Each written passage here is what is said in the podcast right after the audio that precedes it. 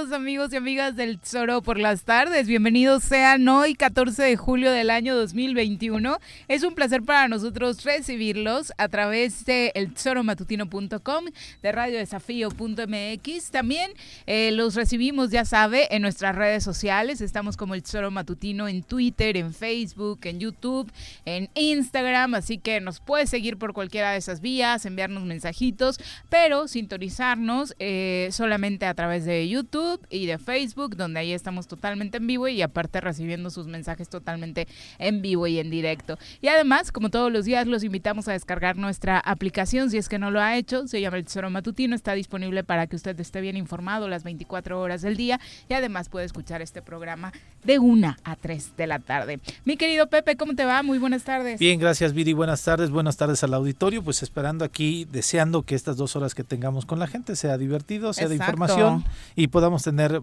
mucha comunicación con todo el auditorio. No se te cumplió lo de la lluvia, ¿no? Vaya tormentón ayer.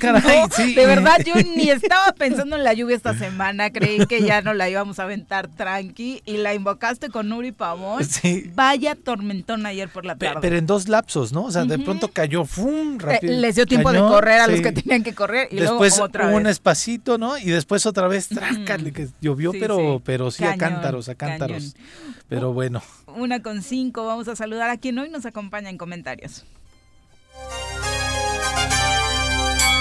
Ladies and gentlemen, llegó en esta esquina de la cabina del Zor Matutino el terror de Juan José Arrece, el amigo de todas las colonias de Cuernavaca, águila de nacimiento, merengue por adopción y vaquero por decisión, un político de altura. Él es Francisco Paco Santillán.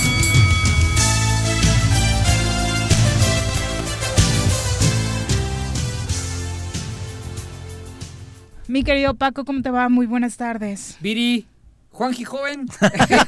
Ay, qué feo. qué feo que te digan. Se llevan muy pesados ustedes, no, ¿o qué? No, no, saludarte, querido Pepe. Nada más somos tocayos de un nombre, de José, ¿no? Pero, pero no, Juanji no. te estás dejando también el cabello más largo. Te, te noto así como más rebelde, ¿no? Sí. El no, yo todavía no tengo la crisis de los 80 que tiene Juanji. Ah, este... de verdad creí que estabas pensando como No, no, de hecho vengo de cortármelo. este, ¿sabes qué? Yo creo que es como no traigo gel. Ah, ah te veo un poquito más, más sí, despeinado. habitualmente así se peinaban los de mi generación y lo sigo haciendo. Exacto. Bueno, bienvenido, Gracias, Paco.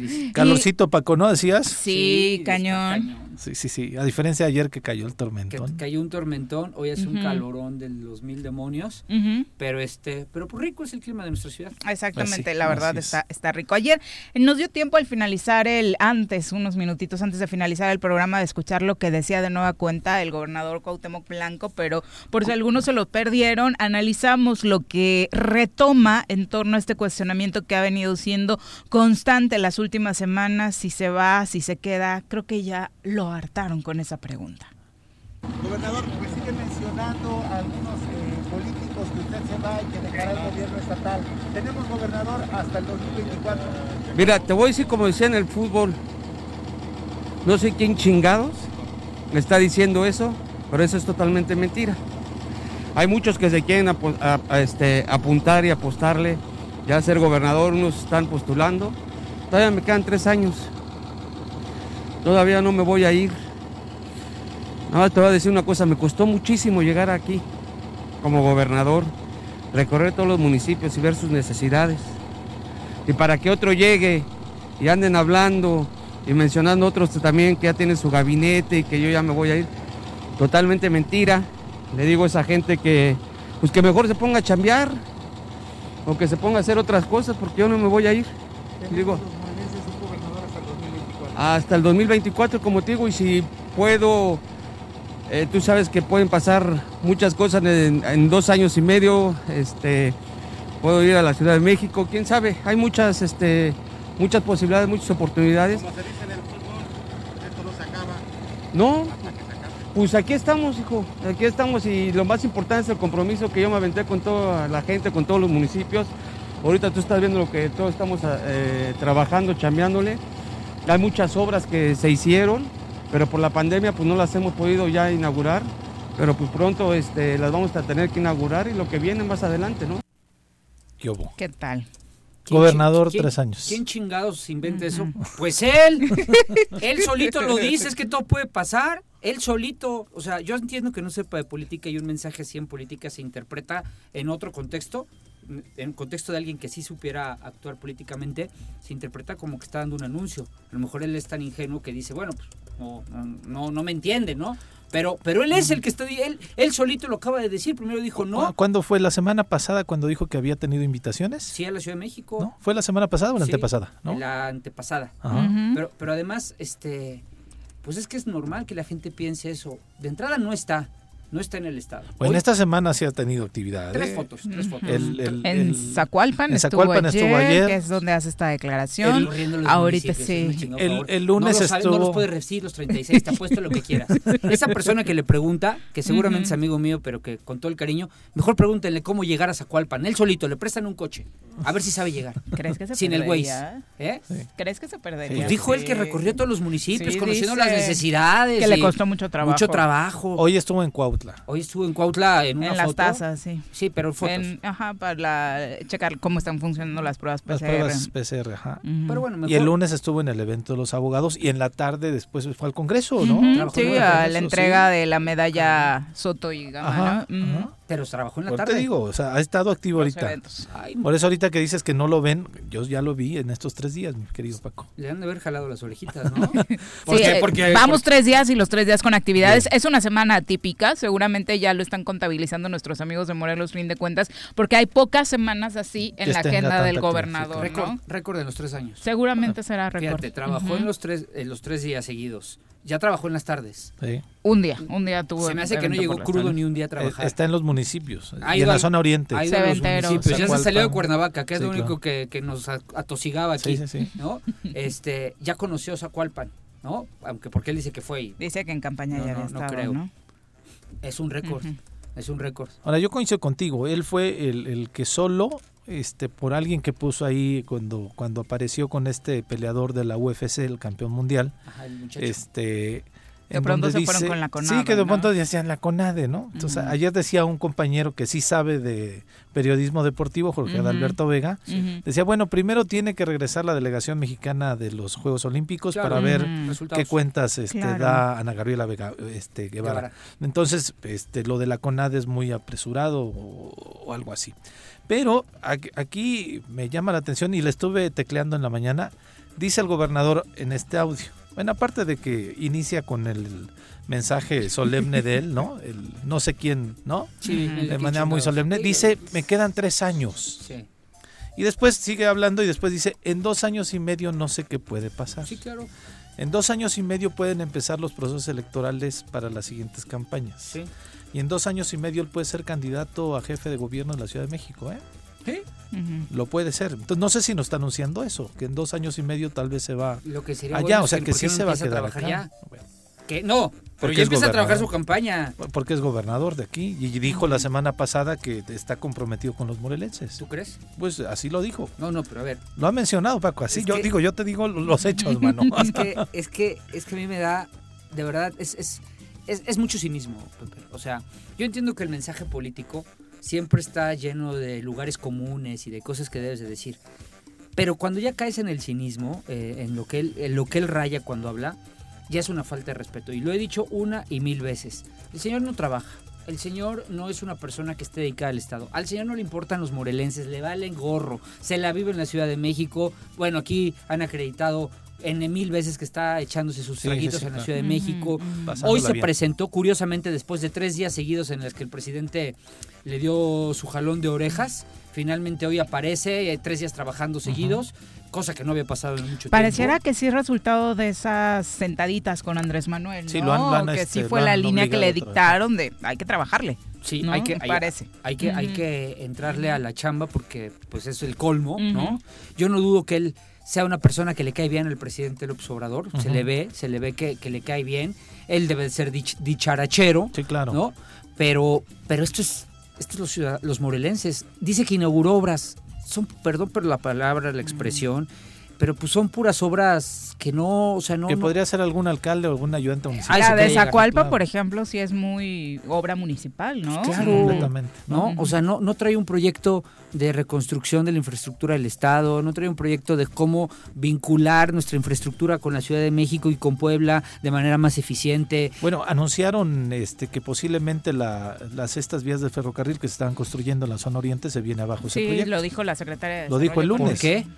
No dijo el argumento, pero se Pero anunció. que ya se está Bueno. Cuando es un golpe muy fuerte para la industria automotriz y toda la industria de la zona oriente de nuestro estado, ¿no? Era uno del, era una obra importantísima. pa- no, no escuché, la, la señora no, no, no, nunca ha sido muy brillante, pero no escuché que habían esa, esa, ese tren era fundamental para el Claro. parque industrial. Era fundamental para el único parque industrial que está tenemos. funcionando al 100% en, en, en Morelos. Sí, Tenemos para otros, pero este- Sangobán, para la industria automotriz, Eh, para todo el parque este, era- de aquella parte, junto con la termoeléctrica. Exactamente, era, era vital ese, ese tren. Qué vergüenza que, que Parte hagan de lo que señalan es que el costo de la conclusión del tren de carga en la zona oriente aumentó casi el doble y eso pone en riesgo que el proyecto se termine.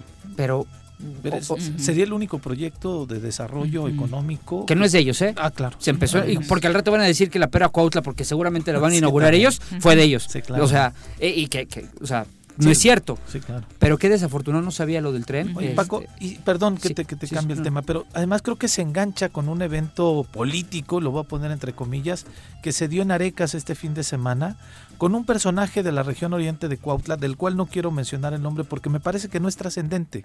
Un señor que ha dicho una y otra vez que va a llegar en lugar de Cuauhtémoc Blanco. Ah, Eh, este ¿anduvo aquí? personaje- Sí, sí, sí, tuvo un evento en Cuautla en- este fin de semana acá y me parece que presentó su gabinete. ¿En serio? Entonces me parece que poner al gobernador a que se enganche con un personaje del que incluso yo digo Ni no lo menciono porque no tiene la trascendencia ni social ni este de peso político ni de absolutamente Pero es nada. a él a quien le responde. Me parece que ¿De es a él a quien le responde, pues dice que ya tiene su gabinete, Ujú. que alguien ¿Qué otra persona ha dicho que ya tiene un gabinete Yo he y que va escuchado a muchos que quieren, pero nadie presentó el gabinete. No, no, no, pues muchos quiero que me inviten, ¿no? Este, no, lo hice- no lo han hecho, los, los serios, los que sí podrían ser, ¿no? Sí, a mí me parece que se engancha con un evento totalmente de locura. O sea, que no te- ¿En el, eso? gobernador no tiene que estar en un tema así, tan básico, de un personaje.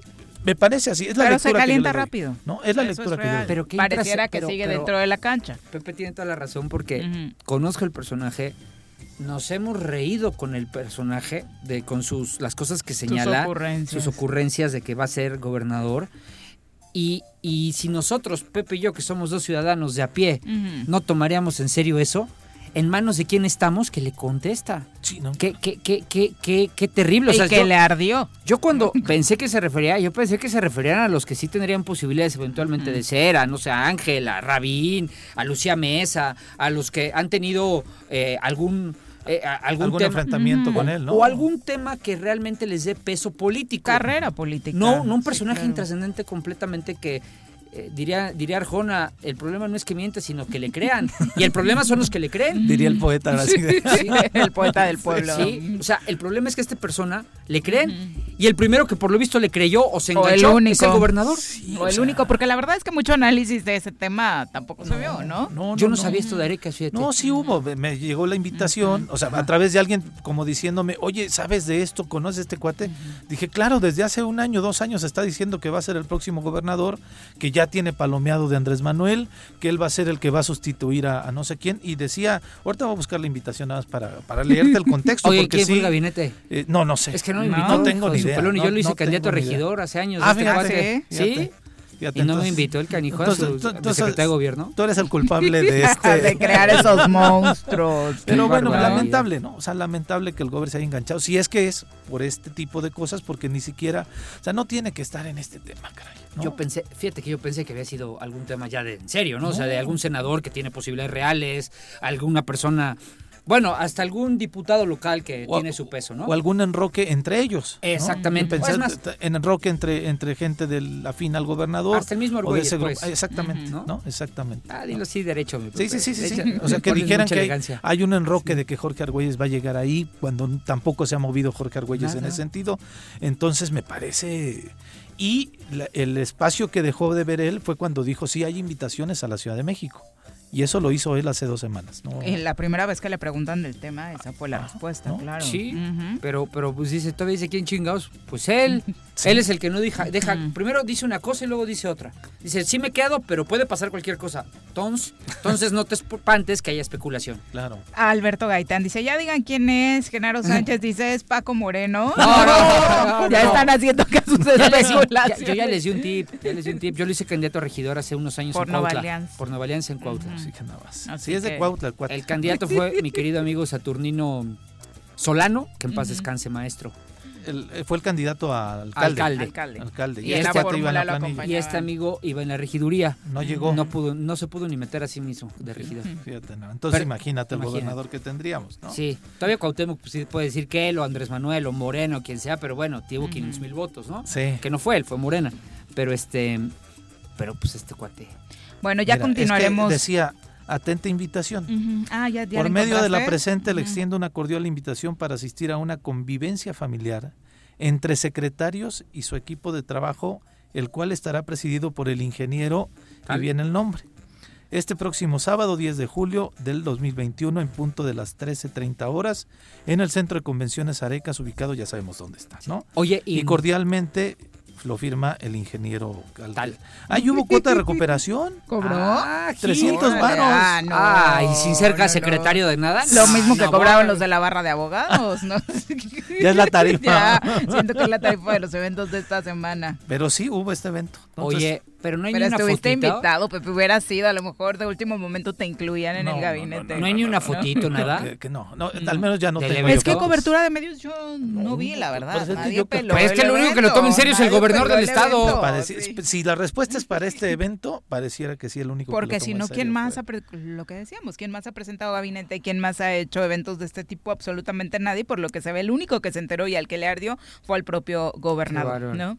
No me quiero imaginar cómo se pone con otras cosas. A- Ahí luego buscamos en su página de Face a ver si hay una foto. De tal- más de- ¿Quién viendo espera el gabinete? el morboseo De de, el gabinete, ¿no? ahorita, Sí. ahorita stalkeamos. Es la una con 20. Mucho se ha discutido y de hecho hay pequeñas polémicas locales. eh, la más álgida en Nuevo León respecto al regreso a clases eh, en presenciales el próximo ciclo escolar. Eh, hablábamos del tema de Nuevo León porque sí hay manifestaciones por parte de padres y madres de familia pidiéndole al Bronco, quien todavía estará en funciones para ese mes de agosto que se da el regreso a clases, pues ponga ya los lineamientos para que los niños regresen a las aulas. Sin embargo, hoy desde Palacio Nacional el presidente Andrés Manuel López Obrador ya dio la pauta y dijo que sí, en agosto se regresa a clases presenciales. porque vamos a reiniciar las clases, así, este, en definitiva. No hay nada que lo impida. Eh, hay un pequeño rebrote, afortunadamente, de contagios, pero eh, ya tenemos eh, más vacunación y por lo mismo hay menos riesgos de contagio. Y ya no podemos este, seguir con las escuelas cerradas, necesitamos abrir. De modo que el inicio de clases se va a dar y vamos este, a presentar aquí, yo pienso que para la semana próxima, ya una propuesta ¿Será lo pertinente a estas alturas? Obviamente dentro del grueso de padres y madres de familia de lo que hablan es de que precisamente en la etapa de eh, primaria baja, es decir, de uno a de primero a tercero, ya se notan afectaciones psicológicas importantes en los menores tras un año de confinamiento y no solamente estar encerrados en casa, porque igual ahorita ya salen por algunos estados en verde, sino por estar pegados a la computadora la mayor parte del día recibiendo instrucciones sin ver amiguitos. Eh, les ha afectado ya en otros temas más allá de, lo académico, ¿no? Los propios papás, las relaciones familiares también se han vuelto complicadas, la violencia en las casas ha sido, este, se ha incrementado, vaya el número de casos y de denuncias. El tema es que justamente cuando estamos entrando, aunque Gatel lo reconoció ayer que tenemos ya un mes o tres semanas de entrar a la tercera ola, de casos de COVID que estemos anunciando que en agosto ya estaremos listos para regresar a clases, se me hace muy, muy, muy atrevido, eh, contemplando incluso que el, el, ensayo o esta eh, estrategia que trató de hacer el Instituto de Educación Básica del Estado de Morelos no le resultó como ellos querían. A los padres no fue la gente, No fue la gente que esperaban, los padres no fueron, no acudieron en esta, en este ensayo que, realizó la autoridad. No se sintieron seguros, ¿no? Creo que más allá de no existir interés, no sintieron esta y con esto, seguridad. Con esto que tenemos, yo no sé si se sientan seguros de llevar a sus hijos en las próximas. yo, yo también coincido. Aquí no he escuchado un pronunciamiento del magisterio. Siempre lo traigo a colación porque, pues, saben, origen es destino.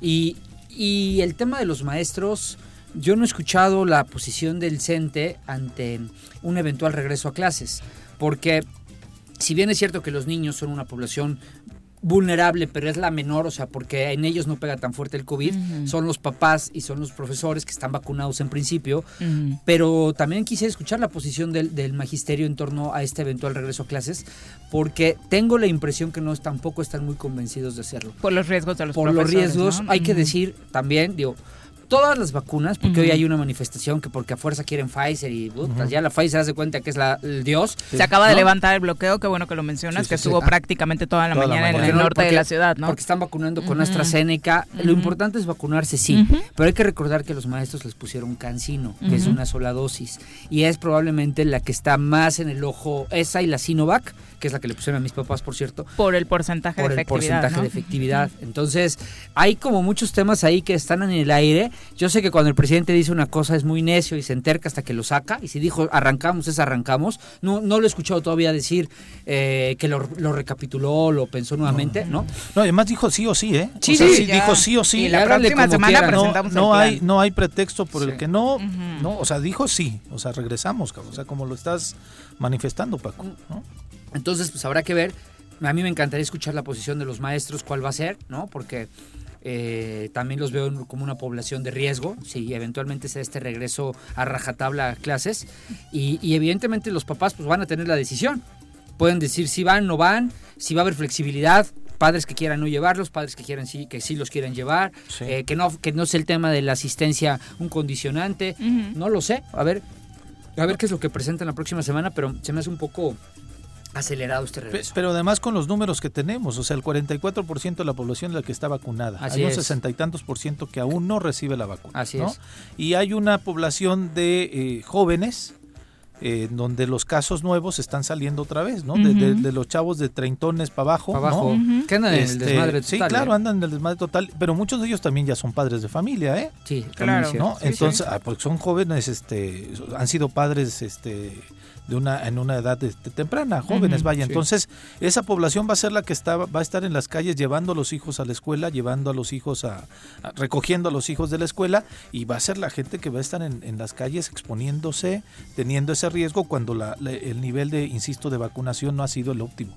Así es. Y entonces, y en agosto vamos a llegar en un nivel también no con números este tan halagadores como para poder salirnos a las calles todos. Entonces creo que sí tiene que ser como más mesurado, ver la posición del magisterio. Aquí yo he escuchado que algunas veces este la dirigente ha dicho que no, los profesores no están de acuerdo con ah. el regreso a clases. Ah. Aquí lo he escuchado yo en dos, tres ocasiones, pero también hay que ver la posición del magisterio a nivel nacional. Pero siempre decía que era una decisión que se tenía que tomar a nivel nacional, ¿no? Enfatizaba sobre todo no estar de acuerdo con algunas decisiones que se tomaban a nivel local, aunque eh, señalaba que había, se habían tomado de la mano, pero sí eh, en espera de una directriz nacional, ¿no? Creo que eh, cuidaría la institucionalidad, creo yo, en, en este caso habrá que ver el posicionamiento de los maestros a nivel nacional y la discusión recae nuevamente en el sentido de, bueno, están abiertos muchos lugares, antros, eh, allá hay conciertos, eventos masivos, porque las escuelas, ¿no?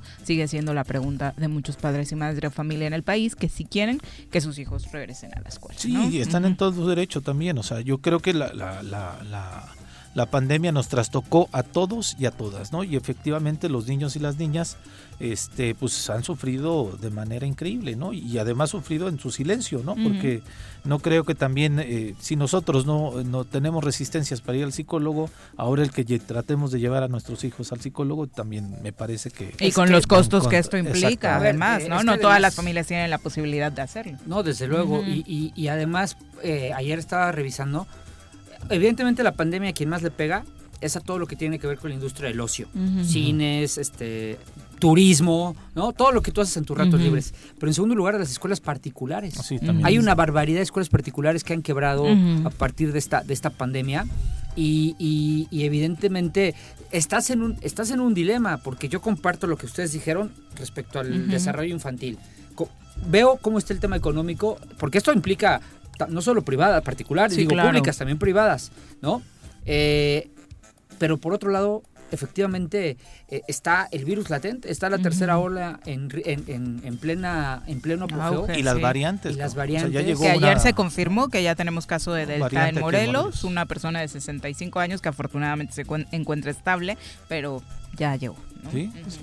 Entonces pues eso por supuesto prende las alertas. Usted compártanos su opinión eh, sobre este tema, si es padre, madre de familia, por supuesto, con muchísimo mayor razón. Y también eh, hoy el presidente Andrés Manuel López Obrador tuvo un pequeño diálogo sobre la relación México-España con el ex periodista de Televisa, Alberto Peláez, eh, quien obviamente como ciudadano español le compartía que bueno, parte de lo que muchos españoles aspiran es a una reconciliación México-España después de este asunto de que por favor pídanos perdón y demás. Eh, esta es parte de la charla que fue un poco, un poco larga. De hecho, Alberto Peláez inicia la pregunta. Es como un asunto muy ibérico, ¿no? Tipo Juan Gil. El, el de verdad, la pregunta de Alberto Peláez dura cinco minutos.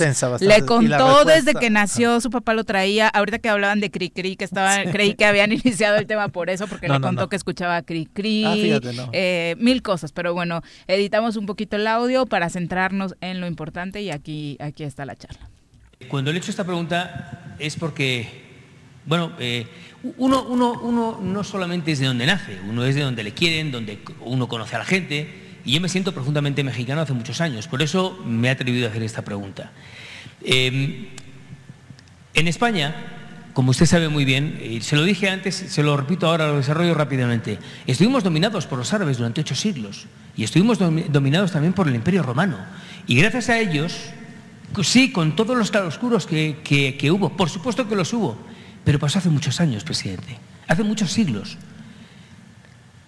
No llego a entender a lo mejor es que eh, soy demasiado limitado en ese aspecto, pero no llego a entender, presidente, el, perdón y más bien creo que debemos, todos nos debemos una gran gratitud y desde luego nosotros, y yo se lo digo desde ahora. Lo otro que dice usted, efectivamente, pudo haber una serie de excesos, pero también le digo, presidente, que cada vez que sale el nombre de España o salen las empresas españolas, muchas pymes españolas que desearían venir a México se echan para atrás. Por eso le estoy diciendo, señor presidente, la pregunta se la vuelvo a formular. ¿Qué tenemos que hacer, yendo de la mano como hermanos que somos, para que estas relaciones generen esa certidumbre que les hace falta a los mexicanos que vienen a España y a los españoles que vienen a México? Gracias, presidente. Pues lo que se tiene que hacer es entender que hay una nueva realidad en México y que ya no se permite robar. Eso es todo. Tan, tan. O sea, les dijo rateros a los Sí, a todos. Ya después aclaró que no a todos. Ajá, No, sí, no no, pero dijo, mi todos, problema, sí. mi problema es con el gobierno español, que no le he hecho nada, ¿eh? O sea, yo no he visto nada que le haya hecho el gobierno español. Después dijo con los Podría haber dicho con los reyes o la monarquía, ¿no? En lugar del porque se ardió gobierno que no le español. contestaron, o que le contestaron muy fino a Sí, que, sí. pues, ¿cómo te vamos a...? O sea, porque además lo que dice Peláez es cierto. Yo viví cuatro años en España. Hay un gran cariño a México. Puedo decirte países sudamericanos a los que no quieren, ¿eh? En España. Te Ujú. puedo decir, Ecuador no les encanta. eh, la- bueno, las personas de Ecuador, las personas de Dominicana. Pero a los mexicanos sí nos quieren. Y yo viví en la zona más difícil de España, que es Cataluña, ¿eh? Eh, donde la gente es más cerrada y su forma de ser es diferente. Y, y sí nos quieren. O sea, el presidente se aventó una, una, o sea, que yo creo que es más de distractores, este, una más, de, de los temas que jalan la atención para otro lado para que nos centremos en eso. Pero tampoco les costaba mucho, ¿no? O sea, un asunto como... Digo, cuando Lázaro Pero- Cárdenas también recibe a todos los exiliados, ¿no? Sí, En ese tío, o sea, yo- hay una historia de sí, pero O sea, un asunto de protocolo que creo que tampoco le costaba tanto al gobierno español o a alguno de los personajes, que también hubo una respuesta muy dura por parte de algunos personajes del gobierno español, ¿no? Sí, pero a ver, es como si le dijeran a Andrés Manuel, o sea, como si le dijeran, a ver, si yo me siento, pues nací en la Ciudad de México y yo vengo de la raza azteca, como si me dijeran, ve y pídele una disculpa, porque tú eres de la raza azteca, pídele una disculpa a los tlaxcaltecas o a todos los que colonizaron. Pues diría, cabrón, pues yo por qué, o sea, no, no, no, hay, no, no le veo sentido a traer ese debate a la mesa, ¿no? Porque en todo caso, si vamos a arrastrar las deudas históricas de nuestros antepasados, porque todos los tenemos, Claro. Put, no vamos a acabar nunca. es, es un tema de... de- de- no, no, no lo veo tanto Viri como, pues, hubiera sido un buen gesto. Lo hizo el Papa respecto a, a- a lo que A la hizo cultura, a, sí. a la Inquisición. Sí, y sí, lo que- Claro. lo- o sea, pero el Papa es, es un personaje espiritual, es un tema religioso, de fe, de esperanza, de... de- bueno, pues proyectar lo bueno. Claro que tienen que pedir perdón bajo esa óptica. Pero un gobierno, pues, yo, pues, van al rato a salir las comunidades indígenas a pedir. Ah, creo que ya les pidió perdón Sí, también. Sí, sí. Sí. Ah, bueno, Sí, pues sí, y a las víctimas también, Sí, ¿no? sí. Entonces, en ese sentido, pues, A las a líneas la 13, par lo ha le hecho, vaya a ¿no? pedir una A disculpa a mí los de la línea lo 13. que me llama la atención 12, es que es, es, este el, el periodista es increíblemente cauto, increíblemente mesurado, este, increíblemente respetuoso. Y Andrés Manuel le contesta de una forma de- Sí, o sea, Pues, pobres españoles, ya sí. hicieron rateros a todos. casi a casi dijo, hay un español aquí, guarden las carteras, ¿no? O sea, Sí, que entiendan que ya no hay corrupción. está bueno, pues, qué bueno. qué bienvenido a ese país, yo creo que todos queremos eso. Pero, pues, ¿qué nos quieres decir? Y no contextualizó quizá de que ha venido varias empresas españolas eh, que han hecho de la península de Yucatán unos negocios impresionantes. Sí, quizá insisto, no después comprando, ¿no? señala Andrés Manuel que no era para todos. Ajá, ¿no? Y Alemania. Sí, o sí, sea, sí. tú sabes que Alemania, señalado por Transparencia Internacional, es el país cuyos empresarios tienen la mayor corrupción en el mundo, porque no la tienen en su país. La tienen pero van y fuera, compran sí, claro. afuera. Sí, sí, Pero. Para- también para es cierto que parte de la corrupción más marcada en este país en los últimos años ha venido relacionada con Sí, empresas el- españolas. con ¿no? ¿Odebrecht es español o Eh, Iberdrola, ¿no? Iberdrola. O sea, sí, es correcto lo que él dice, pero no puedes señalar a una nación por eso, porque en todo caso hay cientos de empresas a las que eh, van, a, van a señalar. Es como si le dijeran, bueno, el ejército tiene ahorita prácticamente toda la, la- la construcción del tren Maya, de la refinería de, ¿cómo se llama este? De Santa Lucía. Y es como pedirle al ejército que pida una disculpa por lo del 68. ¿No? Pues son heridas que se van cerrando y que no hay necesidad de, de abrirlas, que nadie quiere hablar de esos temas, pero pareciera que, que- Ujú. que el presidente se va con estos distractores muy seguido y yo de verdad lo viví, lo viví en carne propia. Pueden no querer ciertas... Los españoles, si me preguntan, ¿son racistas? Yo te Sí, respondería, ¿no? depende de qué cultura. Porque si hay racismo hasta ciertas culturas, pero no es la mexicana. No George Hernández dice, yo en debates con españoles, eh, seguramente se refiere a través de redes sociales, dice, siempre me terminan diciendo indio. Mucho que se vea que nos quieren, pues no, a menos que seamos indios con dinero como el buen Paco. No, pues no soy indio, o sea, no soy indio con Generalizando dinero, que a soy- los mexicanos nos ponen ese mote, ¿no? O sea, no, no es así. Yo llegué como un migrante más a España, vendía pizzas para poder estudiar. En Pizza Hut trabajaba de repartidor y bueno, fui Ay, ascendiendo. ¿en serio? Esa Te lo parte juro. no la sabía. Sí, yo empecé, empecé de cocinero, subí a repartidor. Bueno, terminé siendo gerente de zona de 10 de 10 Ujú. sucursales de Pizza Hut. Con eso pagué mis estudios allá. Y, y, claro, y la ayuda de mis papás. Pero, pero no, o sea, decir que en redes sociales le terminan diciendo pinches indios, este, es como, es como decir que los troles de Pisa son, son, son personas reales, ¿no? O que, o que alguien detrás de una red social puede decir lo que sea, pues sí, pero yo te Es digo... caer en el simplismo. ¿no? Yo, exacto, yo le digo lo que viví en carne propia y, en, eh, y no conocí uno, ni dos, ni tres. Tuve la bendición de estar dentro de familias españolas que me recibieron con los brazos abiertos, que siempre se expresaron maravillosamente en México y por todos lados donde me paré, nunca hubo una señal de, de- de racismo hacia nosotros. Ahora, mira, en el tema de que dices que el, que el presidente se toma estos temas para distractor, yo no creo que el presidente. ah, ¿Para qué fue? Este, Porque ya no tiene trabajo. El reporte. ajá, Se terminó ¿y su qué? contrato de Ah, exclusividad con Televisa. Seguramente está trabajando Anda para alguien buscando, más, ¿no? creo que ahorita está como con pequeños convenios de colaboración con algunos medios. ¿A ¿no? razón de qué fue el periodista hacerle esta pregunta? ¿A poco no crees que hay preguntas que van dirigidas? No sé. Yo, No sé. yo creo que hay... A mí ver, me queda claro ¿a porque yo manejé una oficina de prensa que sí se puede hacer. Claro, ¿no? pero a ver, Este, pero no sé. ¿Tú crees, que, ¿tú crees que Lord. Molecula, tú crees que Lord Molecula Ah, no, no, no, esos eh, personajes es- sí, ¿no? pero este a este reportero español con una trayectoria bastante importante, bastante seria, que llegue a hacerle una pregunta a modo, pero además que le conteste el presidente de una manera grosera. No, pero, No, pero no sí, creo que la haya sido un tema más del presidente, La ¿no? respuesta del presidente es más Sí, larga. sí, pero- este, después se siguió con el gobierno español y las empresas, es como de dos minutos, pero... Sí, eh, no nos daba aquí la- Sí, sí, no- las no- dos horas de programa para escuchar a Peláez y a Obrador, ¿no? O sea, imagínate, no. Imagínate. Este, yo, yo creo que curiosamente aparece por primera vez en una mañanera. ¿no? No es cosa... fa- Ayer Sí. Ayer vi también la mañanera por un tema que me interesa respecto al trabajo, pero como que hay preguntas que yo sí veo que van, pues, alguien de Para comunicación marcar la tú agenda, lo sabes, o claro. sea, oye, ¿por qué no le preguntas esto al El tema que quiere subir el Y de paso ya te día, ya ¿no? vemos. Pero hay reporteros que traen su propia agenda. Sí, Entonces, claro. tal vez en el caso de Alberto parece parecería que- que, es pero así, yo creo que ¿no? trae su Tú propia sabes lo agenda. difícil que es entrar a la mañanera. Digo, Juanji no, porque que para Juanji es- él, es, porrista Sí, hasta. Juanji ya había conseguido, y pero tiene- no quiso ir, le dio como miedito. Y tiene No sé. rodilleras puestas, ¿no? Entraría sin ningún problema. Pero tú sabes... Lord Molécula se enteró y no lo dejó No lo dejó pasar, me van a quitar mi lugar. y el pirata... No inventas, o sea, estás diciendo que Joaquín... Juanji va a ser el papel de Lord Molecula. Sí, claro. Qué barbaridad. Vamos a pausa, regresamos. Ya llegó el verano y la forma más segura de disfrutarlo es siguiendo las medidas sanitarias ante la pandemia. Cuidémonos entre todos. Verano, el verano es azul.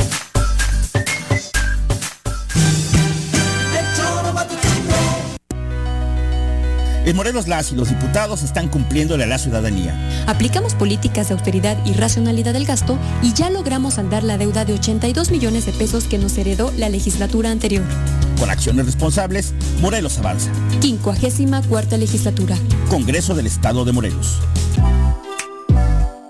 Copicopias Cuernavaca. ¿Necesitas imprimir? No busques más. Copicopias es tu mejor opción.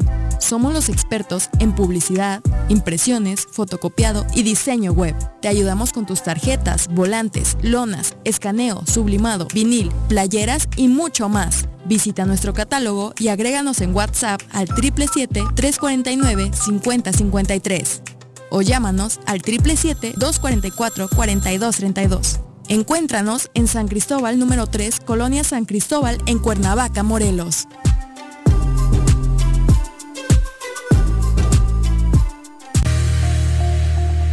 En Jutepec es indispensable continuar con las normas básicas de la buena higiene. Lava periódicamente las manos. Evita tocarte los ojos, nariz y boca. Al toser o estornudar, cubre la boca y nariz con el codo flexionado. Limpia y desinfecta frecuentemente las superficies. Es tarea de todos combatir al COVID-19.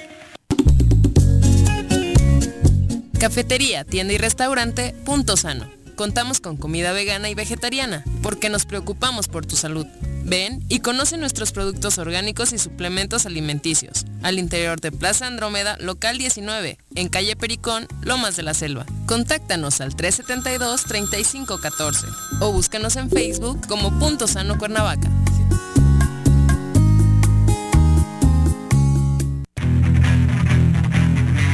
¿Te gustan los caballos? ¿Tienes uno? ¿Sabes montar? ¿No? ¿Quieres aprender? Conoce los beneficios de hacerlo en Rancho de la Media Luna en Huitzilac. Contáctanos al 777-155-1062.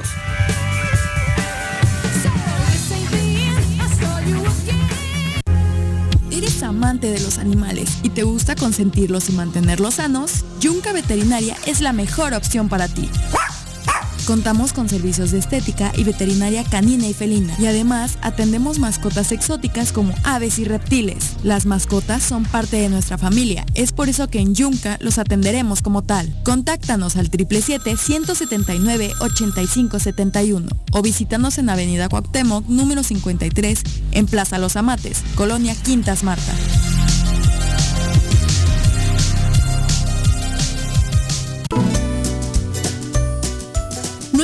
Color del semáforo, debemos seguir protegiendo nuestra salud ante el COVID-19.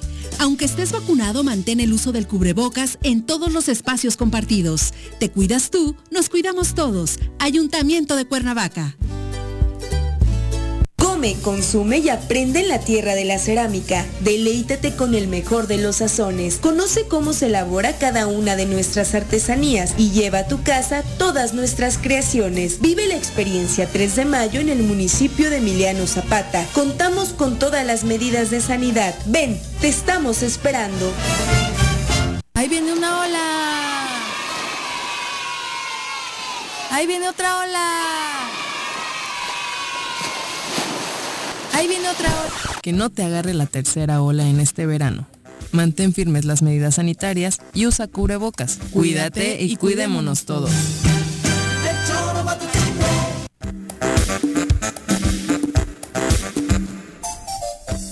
Bueno, obviamente mm, tocamos el tema de esta relación España-México y adivinen quién nos marcó. No. Buenas tardes, señora Rece, ¿cómo le va?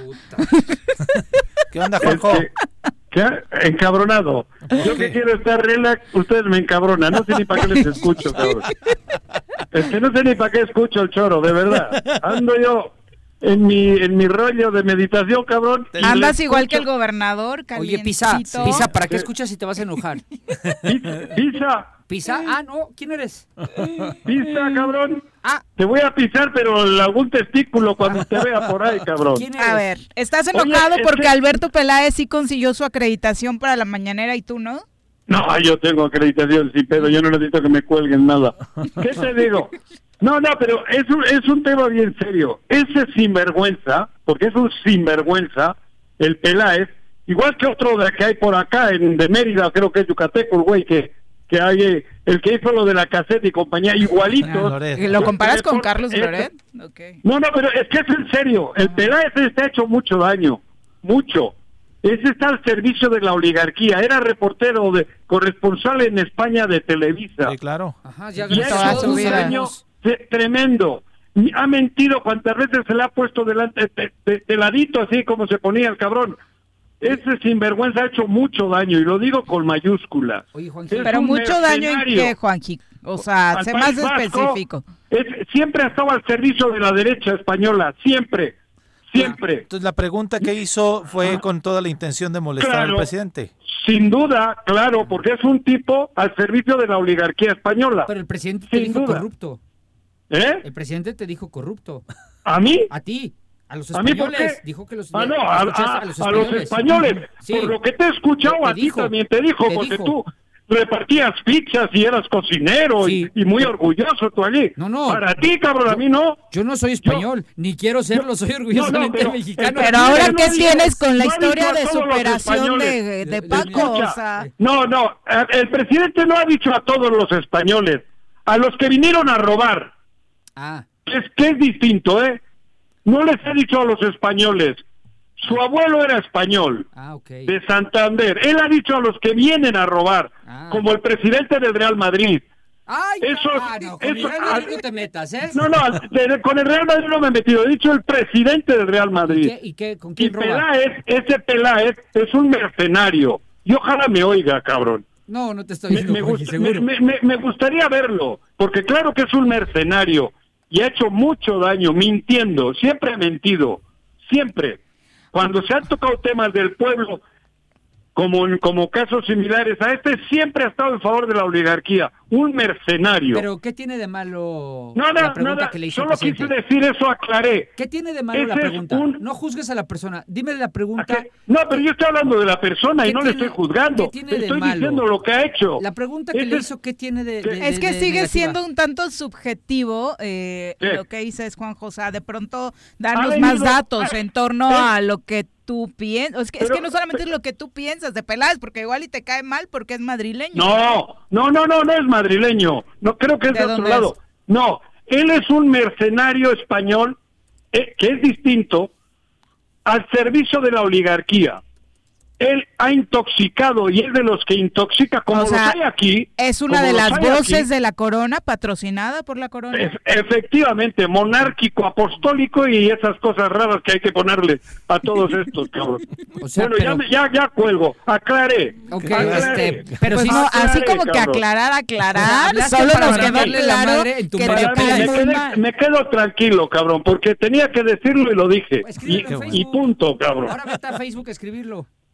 No voy a escribir nada. ¿Por qué? Me Porque lo único, lo único Ay, que viniste ustedes fue a lo- mentarle la madre a, ese- a esta persona. Está bien, No, tus yo no le he mentado la tendrás. madre. Yo no le he mentado la madre, disculpa, en ningún momento. Tus razones He tendrás dicho- y las respeto. No, pero, pero yo no, yo vi no le he mentado la la madre, pregunta. cuidado. Yo no vi Yo he nada de dicho lo la que es. pregunta. Hay, hay plumas, pseudoplumas. Como las tiene viven- Andrés Manuel. ¿Eh? Como las Ah, tiene no, Andrés pues- Manuel. Pues, pues, probablemente, yo no sé, yo Ah, te estoy hablando de ah, lo que yo ah, conozco. ok, está Tú di las plumas que tengas. Que- Molécula. Ah, no sé Juan quién José es. Arrece. Ah, es cierto. No, Yo, yo, yo desde que tengo uso de razón estoy en la misma trinchera. No, para nada, y no soy periodista. Sí, sí, sí es madrileño, ¿eh, Alberto ¿Quién? Peláez. Ah, no, no sé, no sé. eso es no, nacido ya. en Madrid. Es nacido no, en Madrid. para nada. Yo tengo grandes amigos madrileños, grandes, que nada tiene que ver con lo que estamos hablando. Ese es un una pluma al servicio de la oligarquía y para que le sirvas a la oligarquía tienes que ser hasta mentiroso. Y ese ha mentido cuantas veces le han pedido que mienta.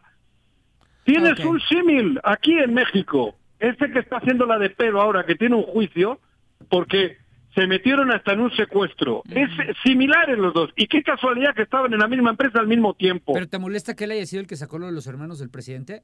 ¿Quiénes son los de los hermanos? No, no, a Los mí de lo de los hermanos del 150 mil pesos. Te vi repartiendo a ti un día que habías perdido una apuesta. Ay. Ay, qué ardido soy yo. No, Juanji, ¿no te acuerdas? Juanji, te los Te cuento los billetes, pues. son tres mil pesos. Ah, Puedes bueno, comparar tres tres mil, pesos, que y- sí tengo de dónde demostrar que los gano. Sí tengo Ah, forma de eso. demostrar que los gano, ¿eh? Pero tú crees que 150 mil pesos es un pedo No en una sé, campaña pero por eso te electoral? enoja. Hombre, Paco, Paco. O- hombre, Buenas tardes, señora Rece. Le vamos Bueno, a dar adiós. continuidad al programa. Gracias, Se tenía que decir y se dijo. Gracias, Adiós. sí. Ay, Interesante. ahora es el pollito. El pollito. Sí. ya está aprendiendo de memes el señor sí. Arrece ahora en su tiempo libre, bien actualizado. Bueno, ahí corrobora este, la teoría que yo tenía de que hay de pronto preguntas que hacen los reporteros por su propia agenda, ¿no? Pero, pero también dejó entrever que puede ser un poquito lo que yo decía de que esa fue una pregunta que alguien sembró. Porque ¿qué hacía él ahí? Sí, claro. Sí, ¿Qué hacía Las dos Alberto cosas. Peláez ahí? no? Sí, yo cuando lo vi me sorprendí A mí que también. estuviera en A la- Virginia Colchado, un abrazo. Genaro Sánchez también, José Luis Martínez, Juan Manuel Sandoval, muchas gracias por acompañarnos. Charlie Saludos. Peñalosa, Pedro García, Omar Fischer sobre el tema de las escuelas. Dice, en México, solo el 16.3% de la población tiene su esquema de vacunación completo. Completo, ujú. 27.7 te- tiene al menos una dosis. Es decir, estamos muy lejos de poder cantar victoria. A propósito de este planteamiento del regreso a clases. Claro. Lalo Castillo, un abrazo. Bueno, dice, por fin una voz libertaria. Bienvenido, Juanjo. Había puro derechairo en cabina. Uy, pues gracias, Perdón, Lalo. no, que le tocó a Viri, ¿eh? Gracias, eh, Lalo. Gracias. No, pero, pero no dijimos, a ver, es que nadie se está metiendo con el presidente y su forma de pensar. Pareciera, es que sí están bien intensos, ¿verdad? Sí son De pronto bien, sí. bien intensos, ca- canijo, Sí, sí. porque, a ver, yo lo que le dije a Juanjo, nada más se dedicó a mentarle su mouse al Peláez, pero ¿dónde está lo malo en la pregunta que le hizo? Sí, Digo, no. qué hueva escuchar cinco minutos, ¿no? La verdad, de pregunta. Mm. Pero yo no encontré nada malo en la pregunta, nada. Sí, la ¿No? respuesta ¿Por qué no olvidar fue- ese? Mm. ¿Por qué no olvidar eso? ¿Qué pasa? ¿Por qué no, por qué no se deja a un lado esa parte? Lo que se sigue aplaudiendo de pronto es que el ejercicio de la mañanera puede servir para este tipo de cosas, ¿no? De pronto Sí, a mí sí. sí me parece enriquecedor que, que el presidente, por supuesto, reciba a todo tipo de periodistas, que exista este ejercicio. Porque ¿no? recibe a todos, ¿eh? A Estuvo ahí. Jorge Ramos. Sí, sí. O sea, y también Sí. Lord Molécula. O sea, tiene los dos esquemas. Sí, tiene ¿no? contrastes ahí Ujú. de, Sí, de sí, sí. gente que no coincide completamente con él y sí lo ha metido, si no en un aprieto, sí ha, ha cuestionado al presidente de una, de una, de una forma distinta a los otros más, ¿no? Exactamente. Bueno, eh, siguiendo con la información, sí, justamente hoy hubo dos puntos álgidos dentro de la mañana en Morelos, uno de ellos al norte de la ciudad con esta manifestación en las afueras de la Delegación del Bienestar, donde personas eh, de 50 años que ya les tocaba la segunda dosis de la vacuna se manifestaron, eh, dado que les dijeron que se iba a reprogramar porque no estaba lista todavía la vacuna Pfizer, ¿no? Pero es que es esa parte, ¿no? Ya desde la semana pasada nos dijeron desde la delegación que solamente para Morelos iba a llegar AstraZeneca,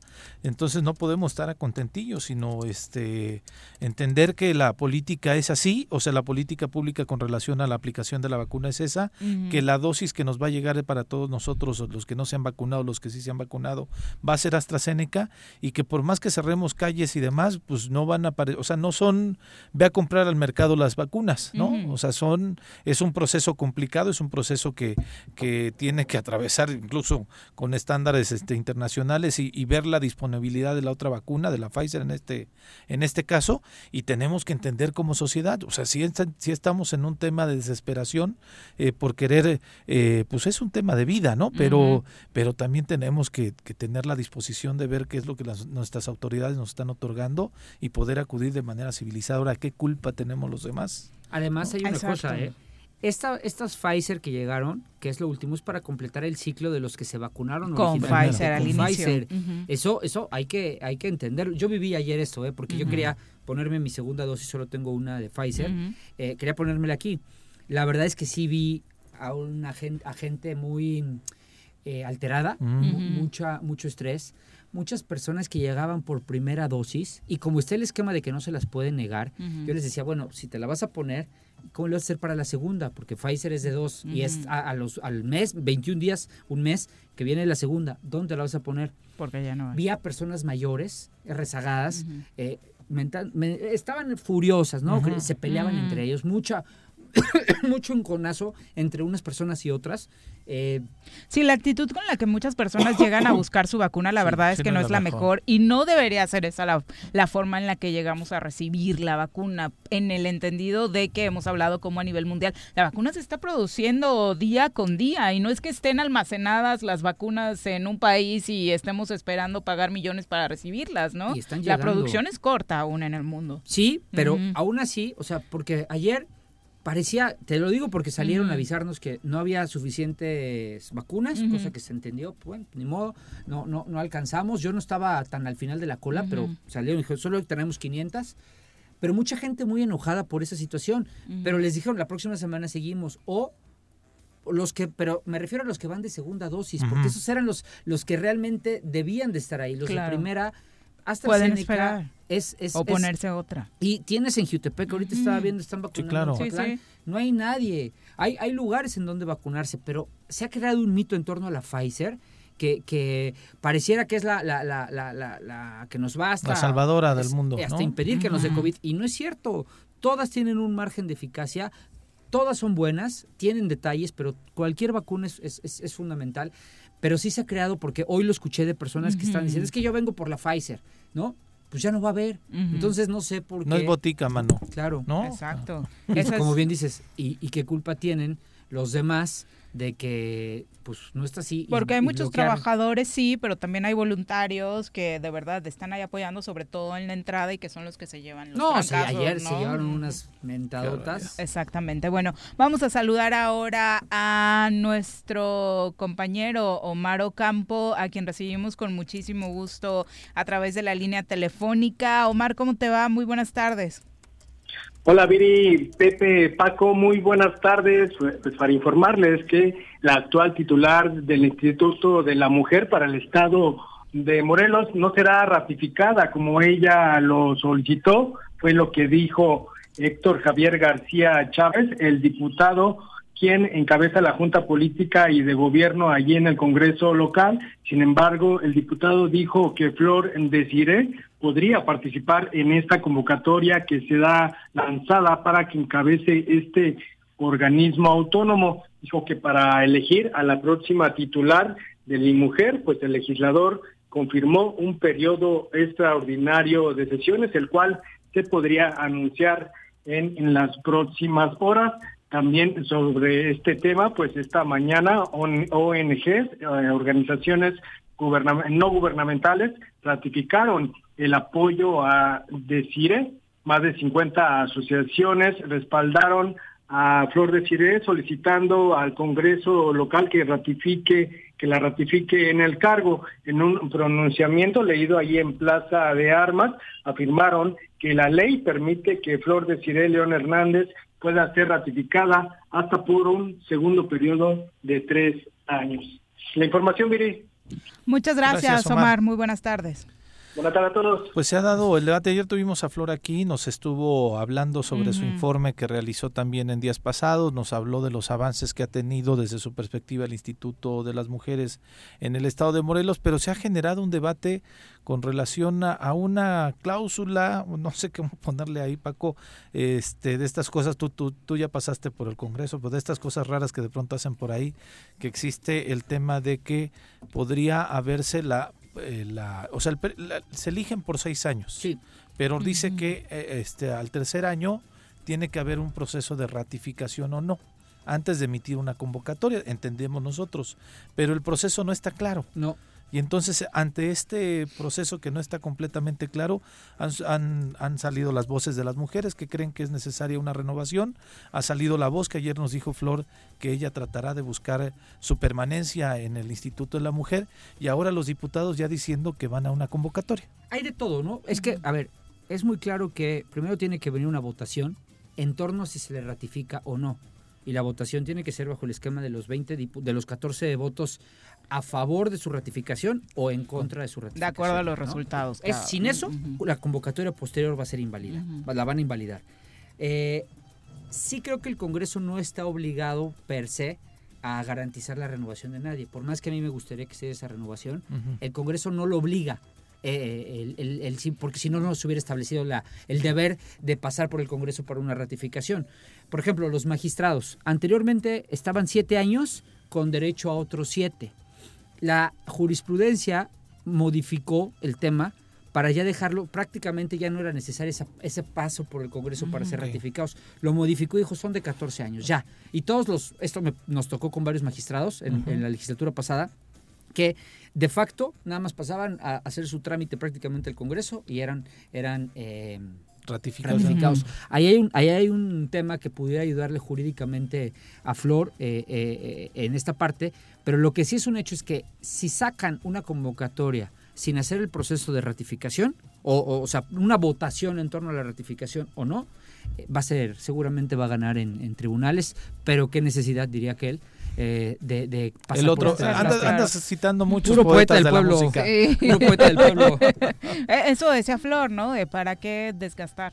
Sí, ¿para qué desgastar al instituto? Yo, en lo particular, creo que pues debería de, dársele una continuidad. Fue en lo que se creyó cuando se le dio autonomía y se le dio ese margen de los seis años, porque eh, creo que tiene que establecerse un periodo necesario tres años son muy pocos para establecer una, una, infraestructura que posteriormente se le pueda delegar a otra persona. Y es lo máximo que ha durado una directora del Instituto de la Mujer, por lo que nos decía, porque recordemos que bueno eran temas que los partidos iban colocando ahí a los titulares, ¿no? Con, con otras No, antes era el gobernador. El gobernador. Ah, el gobernador, perdón, sí, el, gobernador directamente. Siempre ha sido el gobernador. Y además, este, digo, yo no sé si hay una gran, digo, Parece más una necesidad del legislativo de colocar a alguien O sea, Sí. o sea, O de sea, poner- ¿vamos a pensar mal? Sí, No. pareciera una... Ah, ante, porque, porque mira, ante tanto desempleado que va a quedar a es que mira, de- Tania ya dijo que, va- que vayan a la convocatoria. Javier García dijo que vayan a convocatoria.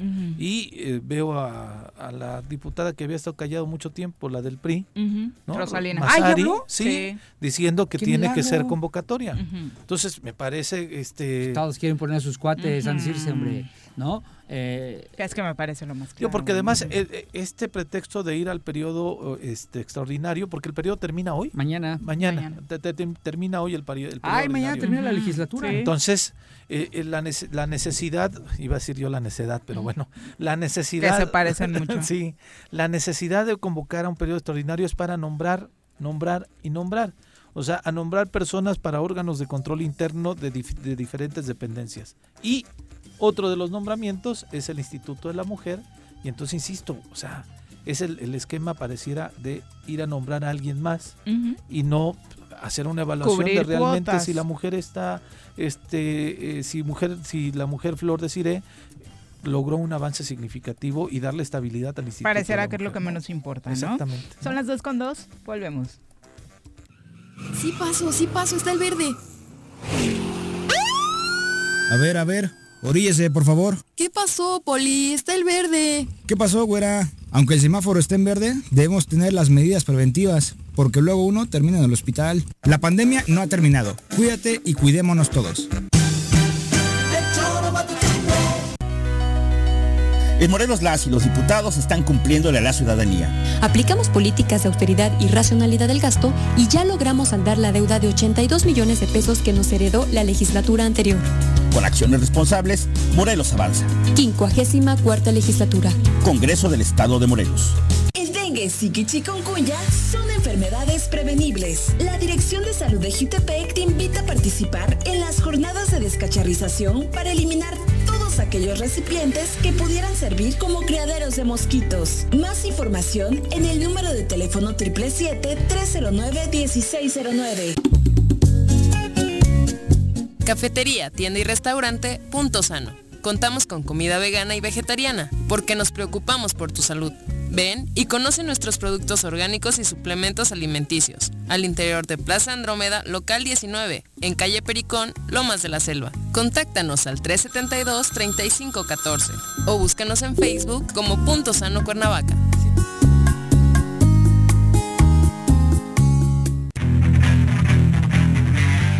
Gustan los caballos? ¿Tienes uno? ¿Sabes montar? ¿No? ¿Quieres aprender? Conoce los beneficios de hacerlo en Rancho de la Media Luna en Huitzilac. Contáctanos al 777-155-1062.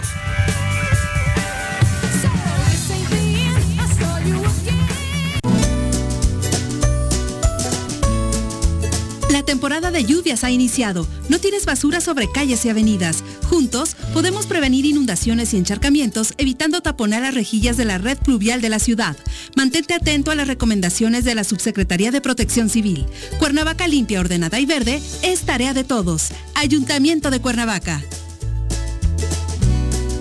Come, consume y aprende en la tierra de la cerámica. Deleítate con el mejor de los sazones. Conoce cómo se elabora cada una de nuestras artesanías y lleva a tu casa todas nuestras creaciones. Vive la experiencia 3 de mayo en el municipio de Emiliano Zapata. Contamos con todas las medidas de sanidad. Ven, te estamos esperando.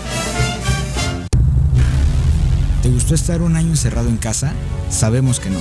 Sigue cuidándote y evitemos el regreso al semáforo rojo. Lava tus manos, usa gel antibacterial, mantén sana distancia y utiliza cubrebocas. Cuidémonos entre todos.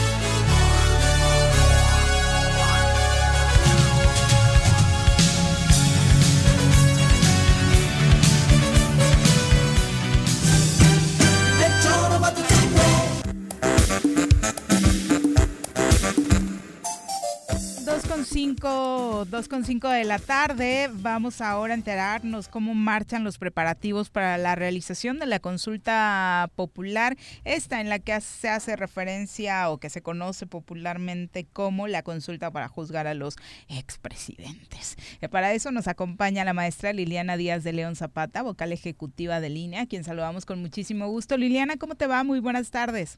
Hola, muy buenas tardes, Viri, Pepe, Paco. Me da muchísimo gusto eh, platicar con ustedes y saludos al auditorio. Un abrazo, Liliana. A la distancia, cuéntanos en qué momento se encuentra el INE en la preparación de esta consulta.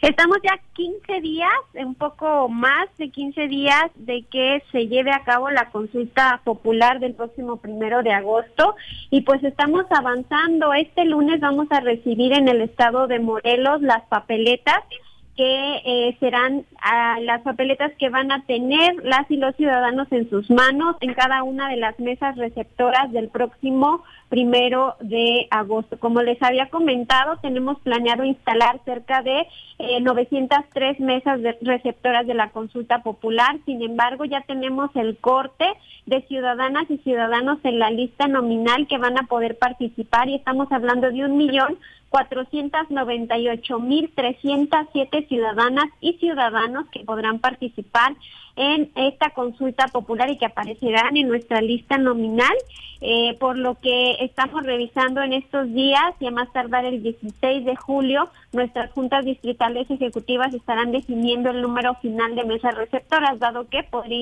incrementar por el número de personas que tenemos en la lista nominal. Maestra, a mí me gustaría que quizá, porque es un hecho inédito, no, no se había realizado una consulta de esta magnitud en el país, eh, que nos pudieras contextualizar por qué se da, en qué procesos ha habido antes para que se diera, este, quién la solicita, porque pareciera, algunos lo interpretan como es una consulta de Morena y dicen por qué el INE lo está haciendo así. Ok, bueno, pues debe quedar claro que esta consulta popular fue a petición del Ejecutivo de, de nuestro país, la solicitó el presidente de la República y eh, fue revisado el tema por parte de la Suprema Corte de Justicia de la Nación. Y aquí este es un tema interesante, como bien lo comentaba Viri al inicio de la entrevista, mucha gente identifica esta consulta popular con eh, un supuesto juicio a los expresidentes. Sin embargo, es bien importante que quede claro para la ciudadanía que el próximo primero de agosto la pregunta que van a encontrar en su papeleta es si están de acuerdo o no en que se lleven acciones, acciones pertinentes con marco al apego constitucional y legal para emprender un proceso de esclarecimiento de decisiones políticas tomadas en los años pasados por actores políticos, es decir, no van a encontrar eh, nada sobre un juicio ni referencia a expresidentes tal cual porque el Pleno de la Suprema Corte de Justicia de la Nación, al momento en que revisó la pregunta y el tema, hizo un replanteamiento de la pregunta que será motivo de la consulta. Posteriormente, una vez que ya la Suprema Corte de Justicia de la Nación avaló la pregunta de la consulta popular, se emitió la convocatoria correspondiente y en términos de lo que establece la Constitución Política de los Estados Unidos Mexicanos, al INE le toca organizar las consultas populares. aquí, como bien lo comentas, eh, hay tres supuestos por los que se puede convocar eh, una consulta popular. Uno de ellos es que la solicite el presidente de la República, otro que la solicite el 33% de los integrantes de cualquiera de las cámaras del Congreso de la Unión y una tercera opción es que la solicite la ciudadanía en un número equivalente al menos al 2% de los inscritos en la lista nominal. En este caso, el supuesto es que fue solicitada por el presidente de la República, pero la eh, Constitución confiere la obligación al Instituto Nacional Electoral de organizarla. Ok, ahora ya, ya teniendo el, el, tema de la realización, mucho debate existe también sobre el costo de esta. Este costo es, eh, ¿se hace una ampliación al presupuesto del Instituto Nacional Electoral o es parte ya del presupuesto que tenían destinados de manera, eh, vaya, eh, que, que aprobó el Congreso? Mira, para eh, organizar esta consulta popular se están destinando 522 millones de pesos del presupuesto del Instituto Nacional Electoral para el ejercicio 2021. Eh, como ustedes recordarán, el año pasado, tan pronto como se supo que era ya definitiva la organización de una consulta popular, el Instituto Nacional Electoral ya había mandado la propuesta de anteproyecto de presupuesto para ser analizada por lo que de inmediato se mandó una solicitud de ampliación, la cual no fue otorgada.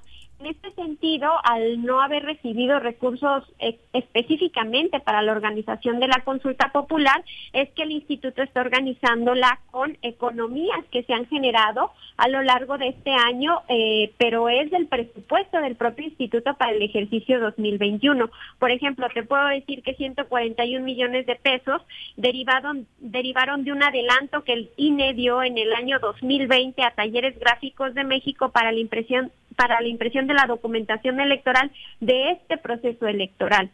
147 eh, millones de pesos se ahorraron de este ejercicio por reutilizar material electoral de años anteriores. 67.9 millones de pesos eh, son por la variación en tipo de cambio en algunos contratos que se pagan en dólares, lo cual benefició al instituto y esto generó economías, las cuales se están destinando para la organización de la consulta popular. Y 208.6 millones de pesos por vacantes de técnicos, eh, capacitadores, asistentes electorales y supervisores electorales que a lo largo del proceso electoral no se ocuparon digamos que en todo momento lo que generó vacantes y a su vez se generaron ahorros para el instituto.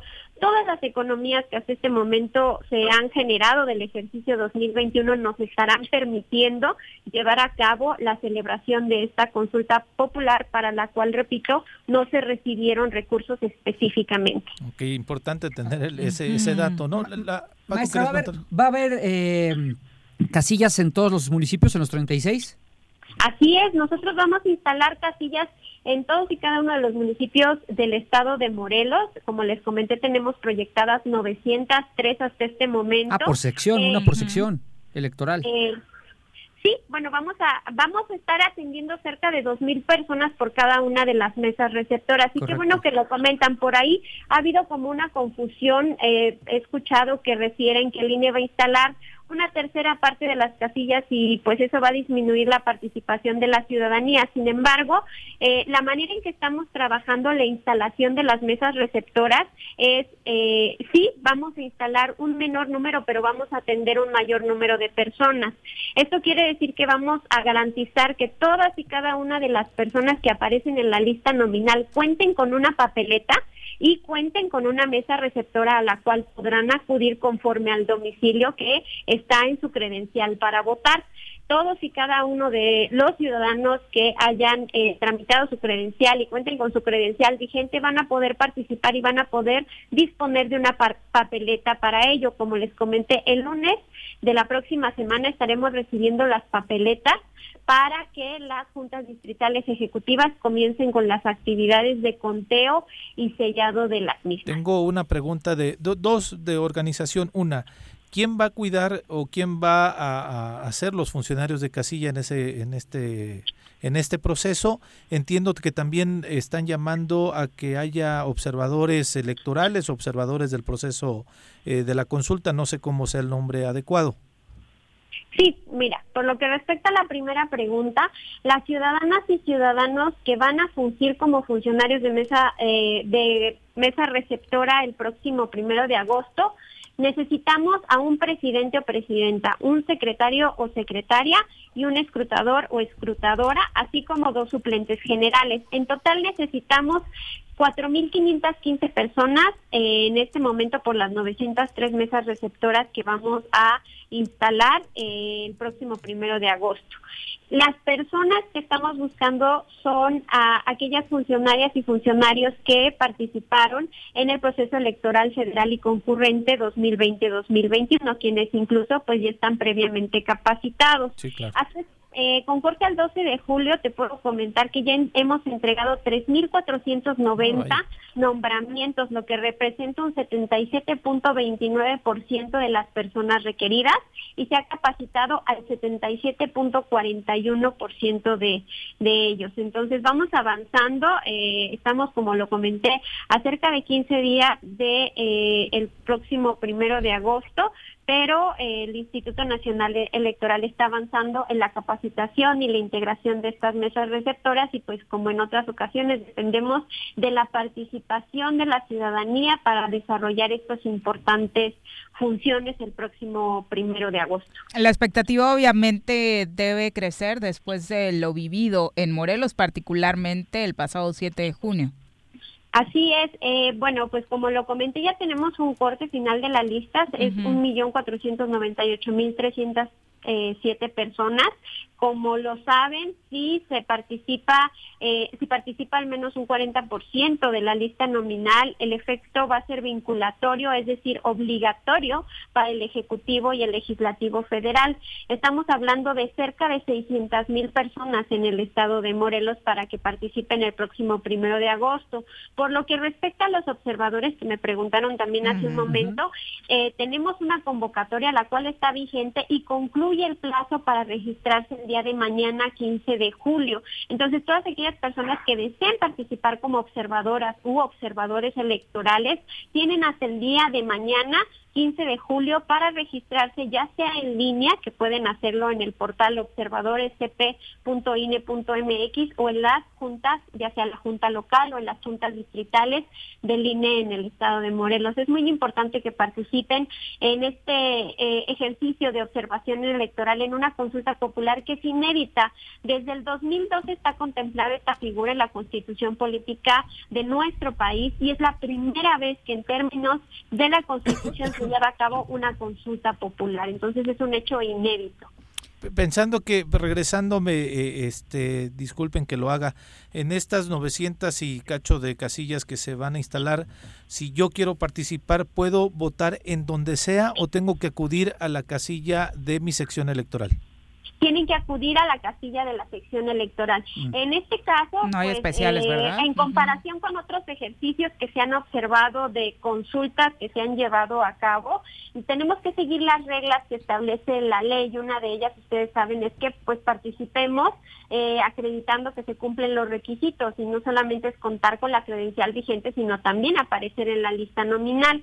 Las listas nominales nosotros las vamos a elaborar y las vamos a mandar a cada una de las mesas por lo que las funcionarias y funcionarios tendrán que verificar previa su participación que ustedes aparezcan en la lista nominal. Por eso es importante que acudan a la mesa receptora correspondiente a su sección. Por último, maestra, mencionaste que dependiendo del número de la participación, la, el resultado de la, de la consulta es vinculante. Este, nos diste un número muy grande. Sí, este, es solamente el 40%. Yo entiendo, digo, esa es la, la, expectativa que se tiene, tener la participación del 40%, que corresponde más o menos a los números que tuvimos en el proceso electoral pasado. Pero el, el mínimo de participación a nivel nacional del padrón electoral para que sea vinculante, ¿cuál es? El 40%. Eh, lo que establece la Constitución es que cuando la participación total corresponda al menos al 40% de los ciudadanos y ciudadanas inscritas en la lista nominal de electores, el resultado va a ser vinculatorio para los poderes ejecutivos y legislativos federales. Eso es lo que establece la Constitución política de los Estados Unidos mexicanos. Esperamos que la participación sea alta. Como ustedes saben, en el estado de Morelos tuvimos una participación de, de el 53% en una elección que es intermedia.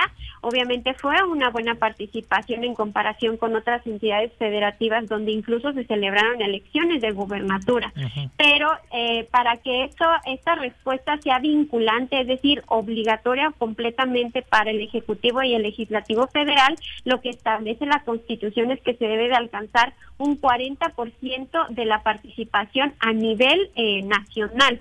Entonces, el número que yo les di, que es cerca de 600 mil personas, correspondería al 40% del estado de Morelos. Ok. Liliana, pues muchas gracias por la comunicación. Muchísimas gracias a ustedes por el espacio y queda atenta a cualquier duda o comentario y saludos al auditorio. Un abrazo, muchas gracias. ¿Tú vas a participar, Paco? No, no, Pepe, ya lo comenté, ya lo habíamos aquí hablado varias veces. Yo soy de los que cree que esto, qué lástima que el primer ejercicio de esta naturaleza sea para algo que, como abogado te digo, no tendría que consultarse. La justicia y la ley no se consultan. Si hay elementos para ir sobre los expresidentes, que vayan. Que vayan sin necesidad de consultarlo. No es un circo esto, es la ley, es la constitución, es la política pública, la finanza, la administración. Si hay elementos, que vayan por ellos. ¿Para qué te gastas, que son 500, 600 millones de pesos en preguntar si vas a cumplir la ley o no? a mí me parece que no tiene sentido. Me hubiera encantado que la primera consulta se diera en torno a eh, el aborto a nivel nacional, no solamente por estados, eh, matrimonio Bueno, igualitario. ese tema no se puede porque, bueno, los derechos humanos no se... de Ah, no se, no se consultan, consulta, sí, claro. por supuesto, Sí. ¿no? Pero algún tema que tuviera una mayor trascendencia para nuestra sociedad que hacer un circo en torno a figuras políticas. A ver, ¿tú cuál crees que va a ser el resultado? Yo te aseguro 90-10. ¿Quién no quiere juzgar a Salinas? Sí, claro, ¿No? todo el mundo. Este, ¿no? Entonces, pero pues júzgalo. Si tienes elementos, no se lo preguntes. No hay necesidad, no es un circo romano. Ve y aplícale la ley, ¿no? Pero, ah, pero ¿qué crees? Que muchos de los expresidentes ya pasaron del periodo en los cuales Sí, claro, sus delitos son imputables. ya- Entonces, ya no. No le encuentro sentido participar, la verdad, y no, no, no, no lo voy a hacer. Yo, fíjate, coincido contigo en el sentido de que no es este la mejor forma, el mejor tema, mejor dicho, ¿no? Sí. Pero sí celebro mucho que se realicen ya este tipo de, de Ejercicios, consultas, de ¿no? ejercicios Que nos de vayamos ciudadana, acostumbrando a este tipo de participación. Y en el por eso quise ser muy enfático en el tema de la economía. Entonces, este la la- lana había ¿eh? en el Instituto este, Nacional Electoral. O sea, ese, Sí. ese dinero que no- nos estamos gastando Sí, eso está bien, ahí, ¿eh? Es de lana ellos. había, ¿eh? Y si no, se lo iban a guardar. sí, sí, se lo iban a guardar. A ¿Quién guardar, sabe. No dónde iba a parar? dije otra cosa. O sea, ¿Quién sabe dónde iba a parar? ¿En qué lo iban a luego don? Lorenzo Córdoba se enoja. No, y es mi amigo, además, ¿eh? o sea, Mm. no, no. Entonces, la lana existe, Sí. ahí está. Hicieron un esfuerzo para hacer esta economía y que se vaya a desarrollar, pero a mí me parece que todo ejercicio de participación ciudadana en cualquier ámbito, pero en específico de estas consultas, que ojalá sea una herramienta para poder vinculativa a- al tema de revocación de mandato o al tema de, de- en, en otros sentidos pudiéramos aprovecharlo los ciudadanos, pero siempre y cuando haya un ejercicio de participación social ciudadana y democrático, yo lo celebro. A mí me, me- me encanta la idea también en ese sentido, pero el tema no me da para, no me motiva. Y lo digo como abogado, ¿eh? No, no, ojo, sí participé en, ¿cuál consulta? En la del aeropuerto, sí participé. Yo fui a votar por el sí, ¿no? Eh, y eso que no era, vincu- no era vinculante, Sí, claro. ni, ni tenía ninguna trascendencia, era, una, era un show también. Pero ahí sí fui a votar convencido de que ese es un tema. Ese sí era un tema importante porque creo que ese, eh, a mí sí me hubiera encantado verlo en función de las repercusiones económicas y sociales que tendría para el país, ¿no? Con bien, bien armado. No participé en la, de la, en la consulta de la termoeléctrica por las condiciones en las que se dio, pero yo lo he dicho aquí con todo el cariño y respeto a los pueblos originarios, pero hubiera ido a votar por el sí. ¿no? Pero no participé porque ya Bueno, el tema acababa de, Samir, de el tema darse de el asesinato, manchó ¿no? todo. Sí, sí, Sí, claro. claro, sí, sí, sí. O sea, sí participa. No, y el manejo que el propio Hugo Eric Flores le dio como Terrible, delegado, ¿no? Y, y- y quizá verificar si, porque el 40% del padrón electoral es, alto. altísimo. Sí. O sea, si, si, si tuvimos la votación del 40% en una constitucional por todos los partidos, difícilmente creo que nos mo- movilicemos toda la sociedad y que el 40% vaya a votar en esta elección. Desafortunadamente, ¿no? Eso es lo que... Porque yo. además, te insisto, hay que avisarle a las personas, o sea, aunque el resultado sea sí y sea vinculante, o sea, se llegara al 40 y sea el sí, los muchos de los expresidentes, sobre todo los más antiguos, Sí, Salinas, para empezar. Salinas, vivo, no, porque Echeverría sí, sí entra, Ah, bueno, sí. porque está vivo. ¿no? Salinas, eh, Fox, no, Cedillo, Cedillo. Fox, yo creo que hasta Cedillo sus, sus delitos ya prescribieron. Si es que los hay. Si es sí, que los si hay, es claro, que los sí, hay, sí, sí. ¿no? Y, y así se va- van a llegar ellos ante la ley y decir, señores, ¿de qué me, de qué me hablan? ¿De no? qué yo, me dejé, acusan? yo dejé el cargo en el 94 hace... eh, Sí, 14, 15 años. Así que sí, me regreso a ¿no? Suiza sin problema. así que ahí quédense con su consulta y ya saben lo que pienso, ¿no? 2 con 24, regresamos. Una ola. Ahí viene otra ola. Ahí viene otra ola. Que no te agarre la tercera ola en este verano. Mantén firmes las medidas sanitarias y usa cubrebocas. Cuídate y cuidémonos todos. En Morelos las y los diputados están cumpliéndole a la ciudadanía. Aplicamos políticas de austeridad y racionalidad del gasto y ya logramos saldar la deuda de 82 millones de pesos que nos heredó la legislatura anterior. Con acciones responsables, Morelos avanza. 54 legislatura. Congreso del Estado de Morelos. Copicopias Cuernavaca. ¿Necesitas imprimir? No busques más. Copicopias es tu mejor opción.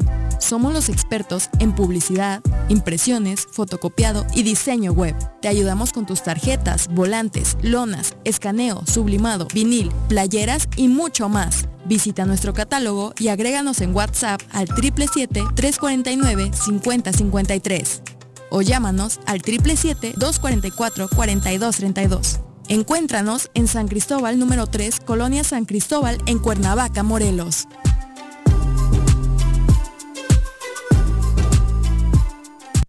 En Jutepec no estás sola. Trabajamos para prevenir, sancionar y erradicar la violencia contra las mujeres. En la instancia municipal de la mujer te apoyamos y orientamos. Estamos ubicados en calle Canoas número 19 en la colonia Paraíso. Más información en el número de teléfono 777-320-3030. Cafetería, tienda y restaurante Punto Sano. Contamos con comida vegana y vegetariana, porque nos preocupamos por tu salud. Ven y conoce nuestros productos orgánicos y suplementos alimenticios, al interior de Plaza Andrómeda, local 19, en calle Pericón, Lomas de la Selva. Contáctanos al 372-3514 o búscanos en Facebook como Punto Sano Cuernavaca.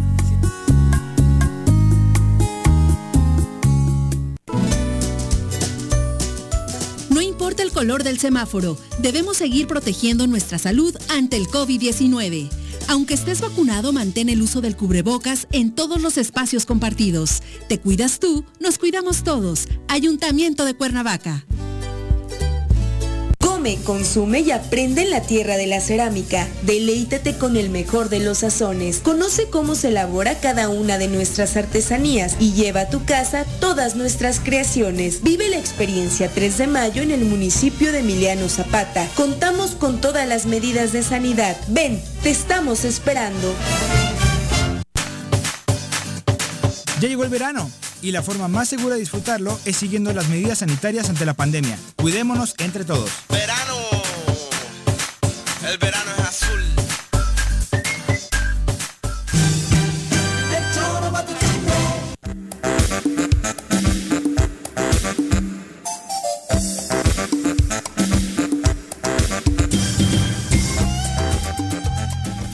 2.27 2.27 de la tarde. Gracias por continuar con nosotros. Abrazo a todos los que nos dejan mensajitos también en la transmisión. Ahorita nos actualizamos con los últimos que han llegado. Por lo pronto saludamos de nueva cuenta a nuestro querido Omar Ocampo, compañero periodista de este programa, para que nos cuente lo que sucedió hoy en las afueras del Tribunal Superior de Justicia. Hay un caso muy fuerte eh, en torno a un psicólogo que abusó sexualmente eh, de una de sus pacientes y que además es catedrático de la UAM. Así que, Omar, eh, cuéntanos lo que sucedió hoy en las afueras del tribunal. Buenas tardes de nuevo. Gracias, Viri. Así es, esta mañana grupos en contra y en apoyo a esta persona acusada de violación, quien era docente en la Facultad de Psicología en la UAM, se confrontaron ahí en la sede del Tribunal Superior de Justicia, tanto integrantes de la Asociación Gustavo Salgado como amigos y familiares del acusado arribaron a la explanada de este Poder Judicial. Los activistas, en su mayoría personas de la tercera edad, encabezados por Gabriel Rivas, mostraron su apoyo a la víctima y otras alumnas de la UAM que presuntamente también habrían sido víctimas de abuso sexual por parte del psicólogo Ulises Raúl N., quien era catedrático en esta misma universidad. Los familiares de la víctima dijeron que esperaban que el docente se quedara en la cárcel hasta que se pudra y que se solidarizaban con las otras víctimas del presunto violador. Esto exacerbó los ánimos de los familiares del acusado, quienes señalaron que es inocente de los cargos que se le imputan y que incluso han recibido amenazas desde cuentas de redes sociales. Las agresiones verbales llegaron al intercambio de insultos, gritos y mentadas, tanto de hombres como de mujeres. Sin embargo, Viri, pues no pasó a mayores. Recordar que esta detención del psicólogo fue el pasado domingo 11 de julio en calles de la colonia centro de Cuernavaca, cerca de su consultorio. Elementos de la Agencia de Investigación Criminal ejecutaron una orden de aprehensión por el delito de violación. El presunto responsable, identificado como Ulises Raúl N., de 47 años de edad, con domicilio en la colonia Altavista de Cuernavaca, quien atendía a sus pacientes en un apartado de la calle Lerdo de Tejala de la colonia Centro, fue lo que informó la Agencia de Investigación Criminal. De los hechos, se cuenta que el 26 de enero de este año la paciente víctima acudió como de costumbre a su sesión de terapia con Ulises Raúl por una fuerte depresión que presentaba, pero tras conversar de ello por unos minutos, eh, el, el presunto violador la habría forzado a practicarle sexo oral, luego de que le ordenó, luego le ordenó que se retirara y le dio una nueva cita. De esto se dio cuenta un familiar de la víctima, notó que ya no acudía con este psicólogo, pero pues no presentaba mejoría y al cuestionarle la causa, pues la agraviada llorando confesó la agresión sexual.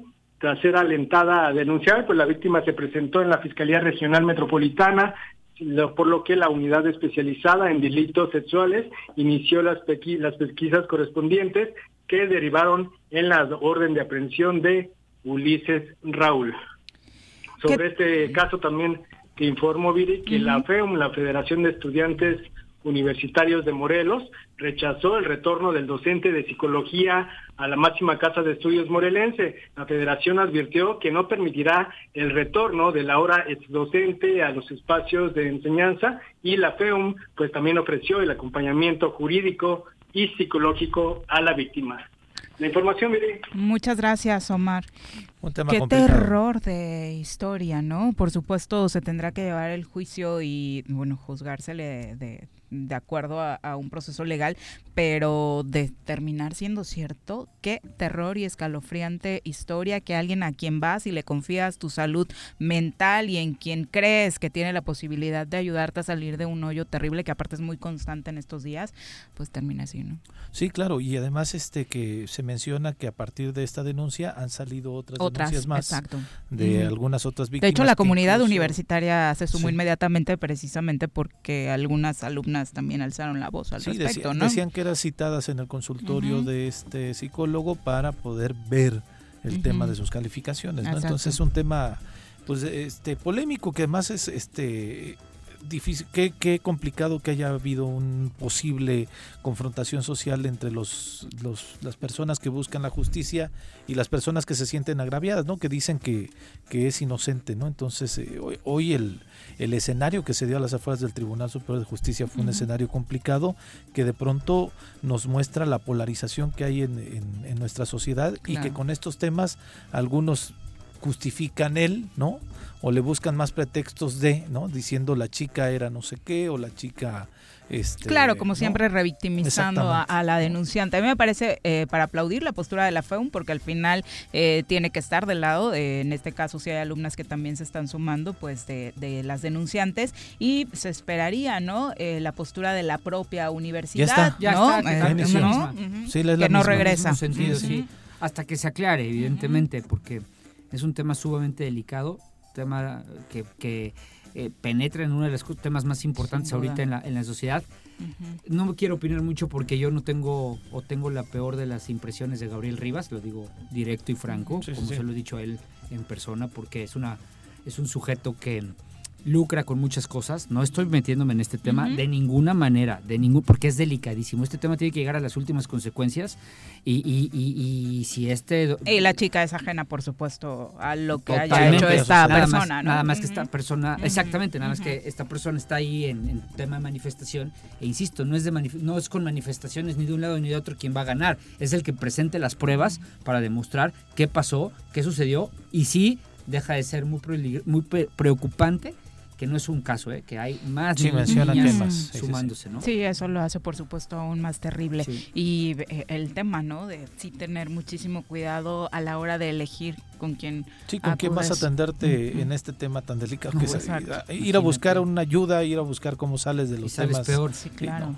2 con 34, por supuesto le daremos seguimiento a este caso. Ya nos acompaña a través de la línea telefónica nuestro querido Roberto Salinas presentar mi informe de gobierno como presidente municipal. Hemos pavimentado 32 calles y colocado... Oye, eso no es cierto. En toda mi colonia no hay luz y menos agua. Sí, tu alcalde miente. Los de Morelos Rinde Cuentas dicen que en este municipio se han desviado recursos. Voy a buscar esos datos. Transparencia sí o sí, para construir mejores gobiernos.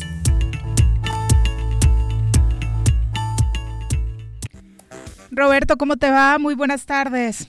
Hola, Viri, buenas tardes. Pepe, Paco, gusto saludarlos. Igualmente. Cuéntanos, hoy el tema es la SAF.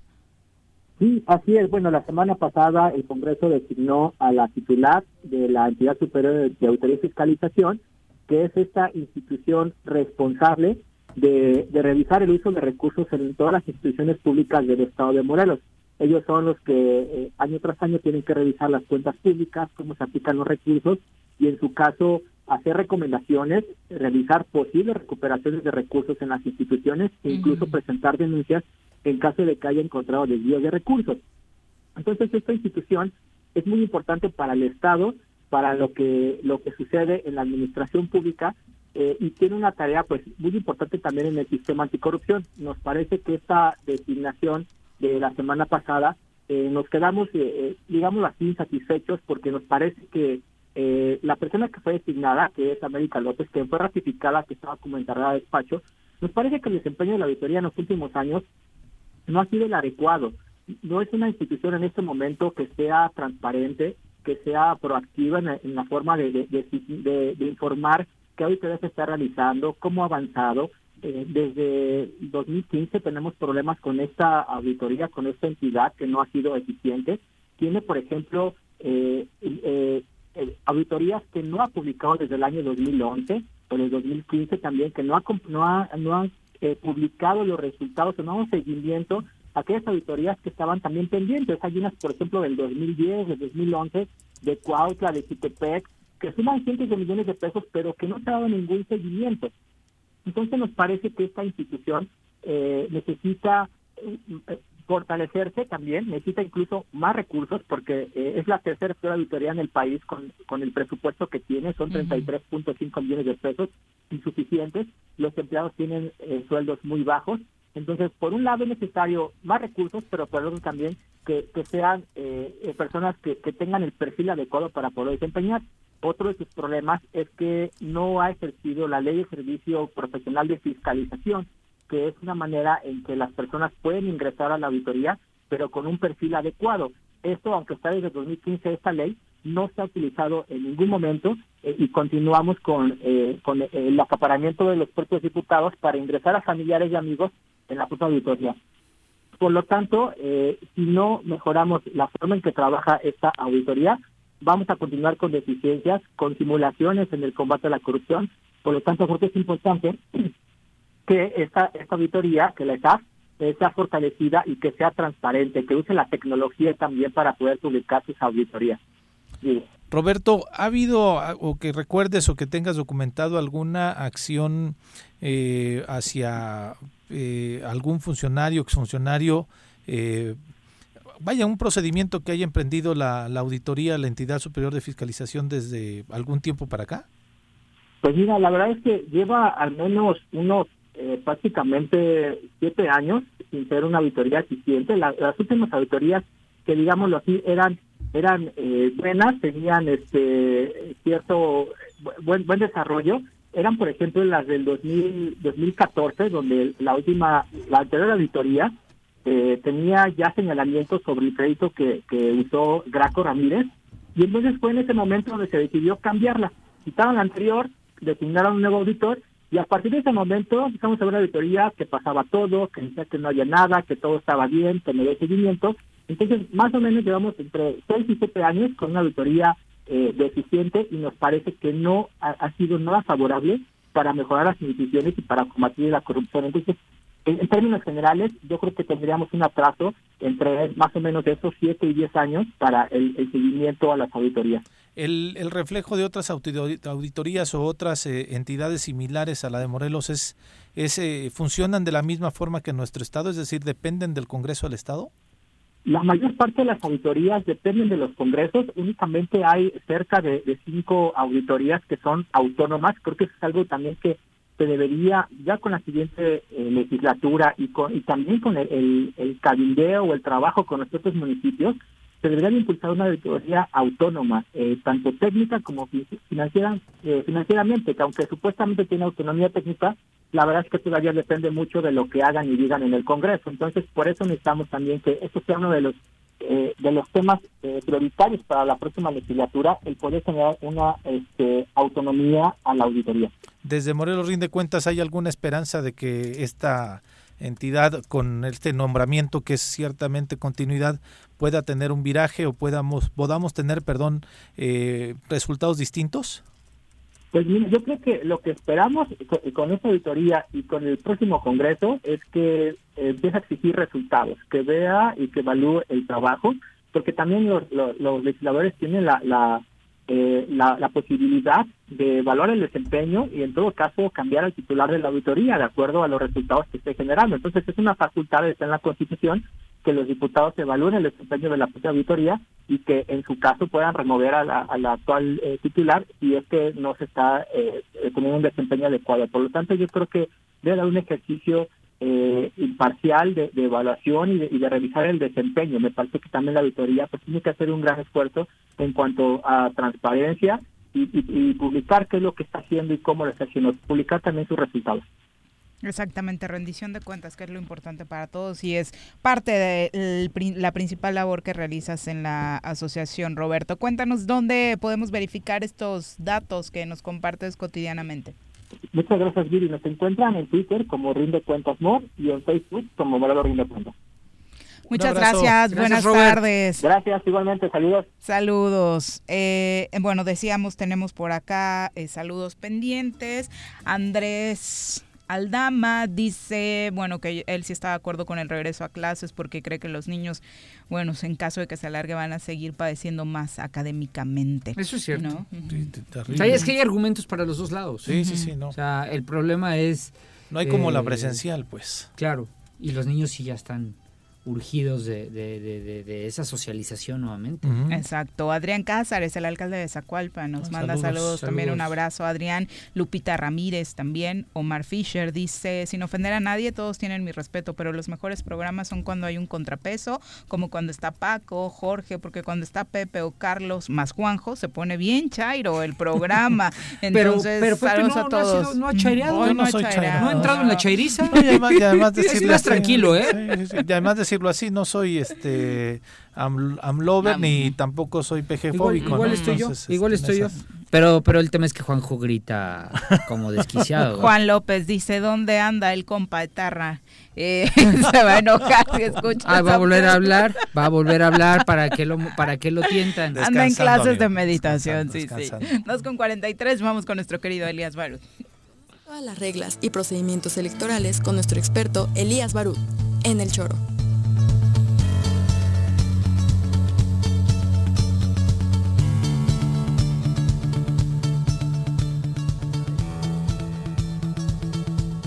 ¿Cómo te va, Elías? Muy buenas tardes. ¿Qué tal? Buenas tardes, Viri. Qué gusto saludarlos, igual para Paco. Mi querido Elías. ¿Qué onda, Elías? ¿Cómo estás?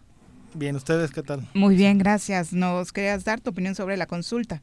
Sí. Eh, Cuéntanos. Platicamos con la maestra del INE, sí, no sé si lo lograste escuchar, nos explicaba ahí cómo va el procedimiento y demás, este, nos explicaba de dónde salieron los dineros y demás, pero, pero fue una información ahí. muy, este, adecuada la información que, que da la, la licenciada Díaz de León, muy adecuada, pero muy institucional. Claro. Sí, eh, digo, aquí mi, punto de vista voy a compartir un comentario que escribí la ahora apenas el día lunes, donde coincido en ese tema que la consulta popular, por supuesto que es un mecanismo de participación directa orientado a que las y los ciudadanos manifiesten opinión sobre un tema y conforme a las reglas establecidas se tome una decisión vinculante cuyos efectos alcancen la colectividad. Más allá de las deliberaciones jurídicas, se trata de un ejercicio ciudadano que por supuesto que entraña múltiples beneficios para la vida en democracia cuando su implementación permite definir políticas públicas indispensables para el desarrollo de la sociedad. Como medio además para, para, propiciar que los ciudadanos intervengan en decisiones trascendentes para el país, sus impulsores y la fuerza política mayoritaria la defienden como un propósito implícito buscan replantear acuerdos políticos en lo fundamental, sosteniendo que las acciones de gobierno se definen por la decisión mayoritaria del pueblo. Sin embargo, yo personalmente creo que hoy por, por hoy la consulta va por mandato constitucional y porque por interpretaciones y ajustes extraños la Suprema Corte de Justicia de la Nación la validó. Es momento para continuar el análisis y para obtener lecciones que permitan una mejor regulación e implementación en el futuro. Mientras el INE avanza en esta organización, sigue debatiéndose el costo que a las cifras actualizadas será de alrededor de 520 millones de pesos, dado que se instalarán 52.286 mesas receptoras que implican la selección y capacitación de 286.430 funcionarios de casilla para recibir la opinión de poco más de 93.4 millones de personas con credencial. Participan también 9.630 instructores eh, distribuidos en el territorio nacional. Si el punto es optimizar el uso de recursos públicos, fue entonces un gran error enviar su realización al primer domingo de agosto en lugar de empatarla con la jornada de votación ordinaria. Demos marcha atrás y que se, y que se eh, aplique otra jornada, al menos que no se prohíbe esa fecha, además de explorar la posibilidad del voto electrónico. Otro aspecto importante y relevante en la determinación de la pregunta, pues si se orienta a definir temas que benefician a todos, habrá que sumarse y aplaudir la normalización de la consulta. En este caso, el tema es ambiguo. La ruta seguida para definir la pregunta fue larga y estuvo precedida de una amplia discusión mediática y política. Ahora, ¿cómo se va a materializar el resultado? ¿Qué acciones se van a desprender en un sentido o en otro? Más allá, si, se alcanza el 40% de la participación para que sea vinculante, esto es 37 millones de votantes. El hecho concreto es que seguimos debatiendo si someter a juicio a quienes hayan infringido la ley y generado daños sociales depende de una consulta. Mi postura es que no, pues ello, eh, como abogado además lo digo, por la vía de los hechos, constituiría procedimientos legales regulados en un orden jurídico que ya tenemos y que dejaría decisiones fundamentales sujetas a particulares estando de ánimo, eh, además de sus estados de ánimo o a los influjos de la política, que podrían violentar derechos humanos o dejar impunes conductas delictuosas. En es un momento trascendente para este país. Voto yo por normalizar las consultas, por armonizar el marco jurídico que las regula, por revisar las restricciones temáticas que tiene y por potencializar los beneficios que implica su naturalización en el contexto de nuestra actual democracia. Es decir, sí a favor de las consultas, pero no en temas tan ambiguos y menos cuando es tan, tan oneroso y además que la ley, a mi juicio, no está para consultarse, está, para aplicarse. Lo mismo es, es lo que decíamos, es lo que platicábamos respecto a si voy a participar o no en la consulta. Yo creo que no tiene sentido y sí lo he hecho en otras. O sea, la, ley se aplica ya y les decía, y además si sale sí, se la van a peluquear con Salinas y, Cedillo, ya casi sus, y Echeverría, los delitos que se les pueden imputar ya prescribieron. Por supuesto, pero por, eso digo que es más, eh, es más teatro y circo eh, para legitimar algunas acciones de gobierno para desviar la atención, creo yo, de situaciones más importantes que tenemos. Yo creo que en este momento esos 520 o 590 millones de pesos que van a ser implementados para ese tema, pues más beneficiarían ahorita para un tema tan de, de, tanto rezago que sigue que seguimos padeciendo con el tema de vacunas con ese, era un presupuesto que tenía el INE ya nos acaban de decir que ya lo tenían y fue un esfuerzo que el INE se tuvo que apretar el cinturón en varias otras este hubo una reducción comentaste sí, IPP eh, no lo dijo la maestra ¿eh? otros datos sí de 1.200 millones de pesos del INE. A mí me parece simplista de pronto decir, ah, es que lo deberíamos de mandar a no sé qué. ¿Cuánto cuesta poder fomentar la participación ciudadana y fomentar la, la, participación democrática. A mí me parece que es un tema de inversión, no es un gasto a lo, a lo bruto. En el tema quizá puedo debatirlo, ¿no? Pero a mí me parece que gastar o invertir en estos temas de participación social también son válidos en una sociedad que tenemos ávida de poder escucharla y de poder manifestarnos. Entonces yo por eso digo, el tema del presupuesto para mí ya no es debate, en algún momento sí lo hubiera tenido yo como un, como un elemento porque el presupuesto ahí está está en el INE. Te iba a hacer una pregunta a partir de lo que tú estás diciendo. Tal vez te entendí mal. ¿Tú sugerías que se hiciera esta consulta el día de la elección?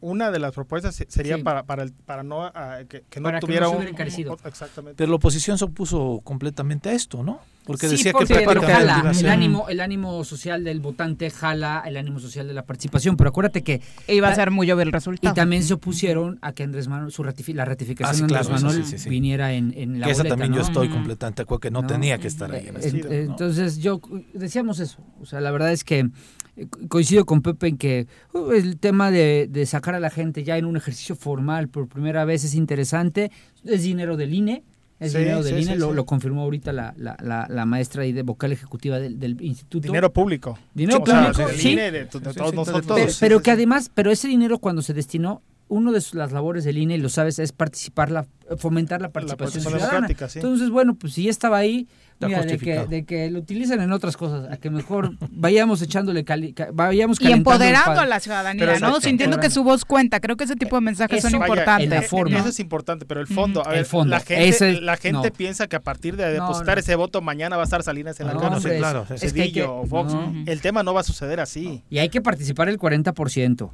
Tiene que participar el 40%. Y de que ese 40% que se convierte en un 100 a partir de que está depositado el voto, eh, la mitad más uno esté por el sí. Eso seguro vas a pasar. Sí, eso claro, ya eso va a pasar. te garantizo que va a quedar 90 Sí, a vaya, 10. que- que- que quienes van a ir es, es, es por ese tema, ¿no? Seguramente, pero después, ya cuando lleguen, ay, ¿qué creen? Pues ahora sí, ahí les va. ¿Qué crees? Solamente se puede enjuiciar a, a- a Peña y chance algunos temas de Calderón. De Felipe. Algunos. Probablemente. ¿no? Lo de Calderón sería Por- muy pero- interesante. por- por- sí. Muy interesante. Por tiempos. Todos, pero- ¿no? Digo, interesante todos, ¿no? Todo, aqu- to- pero a ver, no aquellos expresidentes, cualquier otro sujeto que haya infringido la ley. que se Ah, entran en el paquete, no solamente tendrían que, expresidentes, ¿no? De que. hecho, sí, de acuerdo a la pregunta, sí, engloba, ¿no? Es, es- Ujú. es- ¿Estás de acuerdo que se enjuicie? Es decir, casi casi, ¿estás de acuerdo que se aplique la ley? Claro, Es lo que sería como absurdo, ese es lo absurdo, ¿no? ya, Pero ya, ya, ya, este, ya defendí nuestra posición porque creo que es exactamente la misma como buenos abogados que somos y, y también, pues yo creo que Como creo que todos tuvimos también en desacuerdo en, en, en primero, cómo avaló también eh, la Suprema Corte esta, esta pegu- pregunta tan ambigua que quedó, ¿no? No, bueno, la, la pregunta está rarísima. la adecuaron ellos, ¿no? No, la Sí, Suprema la hizo el adecuó. INE. La Sí, sí, pero me lo dejó pregunta- más ambiguo todavía. No manches, la pregunta no la entiendo ni yo que soy abogado, hijo. O sea, no, o sea, es, está, está. Sí, sí, está sumamente- ¿Me la repites, por favor? No, ni me acuerdo, está digo, larga. digo, aparte- digo, cuando la lees, Ah. digo, aún como abogado, es- ¿me la ¿Estás de acuerdo o no en que se lleven a cabo las acciones pertinentes con apego al marco constitucional y legal para emprender un proceso de esclarecimiento de las decisiones políticas tomadas en los años pasados por los actores políticos encaminado a garantizar la justicia y los derechos de las posibles víctimas? En ¿Tú crees síntesis, que en- yo voy a ir a leer eso? Es un. En síntesis, Amén. ¿quieres que se aplique la ley? Bueno, las, las mantas que hicieron la resumen en ¿Quieres que Salinas, Peña y Calderón vayan a la cárcel? Sí, ¿No? sí, Sí, sí, sí. Y- además Morena. esta- estas reuniones que, que fueron la semana antepasada, ¿no? De, de- de comités de Morena estatales, donde, donde les piden a los, a los al- actuales alcaldes, diputados y los electos incluso a fomentar y, y a, y a estar este, promoviendo esa consulta. Vaya, no creo yo que tenga que ser un tema de partido. No, no. Ojo. Lalo Castillo dice, en efecto, se está gastando ahora porque la oposición no aceptó que se incluyera en la pasada jornada electoral y además el INE no ha estado cumpliendo con su tarea de fomentar la participación ciudadana y la cultura democrática. Lo vimos, por ejemplo, en el alto número de sustituciones de funcionarios de casilla en la última elección. Sí, yo no sé cuántos funcionarios de casilla realmente vayan a llegar a este ejercicio. Se me hace. Si luego se este, rajan en las elecciones, sí, sí, ¿no? sí, ¿no? Entonces, a ver qué pasa. Oye, rapidón, ¿qué hay con el proceso electoral local? Eh, mañana es la fecha límite que tiene el tribunal local, la primera instancia de las tres que existen, para resolver el tema relativo a las impugnaciones de las diputaciones eh, eh, Plurinominales. plurinominales. Hay que decirle al auditorio, Edgar, que digo Edgar, este, Elías, que es muy importante, que está hablando con un, con un Edgar. es muy importante, amigo, decirle a- al auditorio que desde que yo tengo uso de razón política, o sea, que participo en política, que estoy hablando del 2006. Luego no tienes mucha razón, No. pero bueno. La- 15 años, Ay, ya- Juanji. ya son tus 15 años. es el Juanji para los millennials. Ya, ya- ya- son tus 15 años Qué en Ya política. son mis Qué 15 feo años. eso. Son cinco legislaturas. Sí, sí. Ah, pues 2000, 2003, digo 2006, 2009, 12, 15, 18, 21, 6. Sí. Esta no sé. Las otras cinco, toda la lista plurinominal, toda se ha resuelto en la sala superior. Todas. Y he visto casos de personas que de un día para otro, el 31 de agosto están cambiando.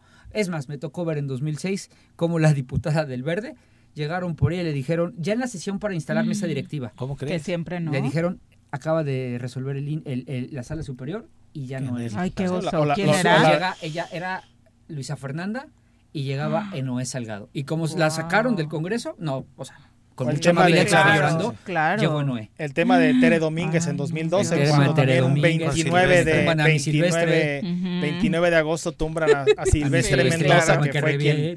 Toño Rodríguez. Toño Rodríguez también por la por, por eh, una falla, ahí también hay que decirlo, del Tribunal Electoral de Morelos en cómo contabilizó y repartió las plurinominales. Pero, pero yo creo que tiene razones respecto a eso, es decir, eh, es la primera instancia del Tribunal Electoral de. Morelos, pero no es la última. Es que les encanta y a mis amigos de la prensa mañana sido- decir las pluris cambian, suben, y ha sido quedan igual. y ha sido constante, coincido también en eso, en que les corrigen la plana siempre en las salas federales, En la sala- regional Ciudad de México y en la sala superior también, ambas del Tribunal Electoral del Poder Judicial. Oye, de que la Federación. 1500, 1500 1500 sí, impugnaciones. Sí, de las cuales, ojo, está Casi mal, esa, está mal de- esa, esa cifra, ¿eh? Ajá. Eh, 1500 y, y- y tantas de todo el proceso, incluyendo regidurías, de las cuales 1150 provienen de Tetela del Volcán, de 1150 ciudadanos que dicen que ellos votaron por Israel González Pérez y no por el suplente. Y lo hicieron Sí, de manera individual. eh, efectivamente. Ah, ok, entonces, hay un son chorro menos, ahí. o sea, son, ok, son gracias. 300 y tantas. Ok, perfecto. Oye, este, mm, también sabes qué dato sería muy interesante, el saber cuánto de lo que el INPEPAC puso como su lista, que el Tribunal Electoral modificó o ratificó, cuánto termina siendo la final, eh, la lista de integración plurinominal final. Te lo voy a decir por qué, porque casi estoy seguro que ninguna. Casi estoy seguro que todas las listas que el INPEPAC ha emitido y el Tribunal Electoral, porque casi siempre ratifica las del INPEPAC, casi siempre. Ahí sí hay casillos en los que se han La- la- modificado. Fue el La- caso del, la del del Paco Moreno, 18. la de los hombres. Sí, sí, sí. ¿no? Donde, Julio donde Jackson, primero sí, in- todos los presidentes de partidos, Marisela sí. de la Paz. Exactamente. I- incluso se- Entran todas las sabe mujeres. De, unos de ellos, varios piensan que tener la constancia es lo que te da o lo que no. Claro, no, y no. van y la guardan. Sí. Como si quitarse. o sea, no. Como si con eso ya pudieran ir a pedir un sueldo al Congreso. Ya su charola. Que no me la roben. Ya, llegan. Sí, esa, esa, por ejemplo. Sí, pero casi Mi te garantizo que. Que ha sido coincidente la decisión del INPEPAC respecto a lo Al que Tribunal resuelven la- Electoral. la- la- las regionales. es- es- las pero, federales. pero no, la del INPEPAC casi siempre va con el estatal. Pero la sala, la sala superior, que es la que resuelve en última instancia estos temas, porque casi siempre llega ahí, siempre hay una modificación. Ojo, en la gran mayoría de, de- de temas no ha llegado a sala superior, ¿eh? Eh, lo ha no. resuelto. No, no, la sala No, regional no termina. Te lo No. exactamente la puesto para la siguiente semana. Hay, hay que esperar.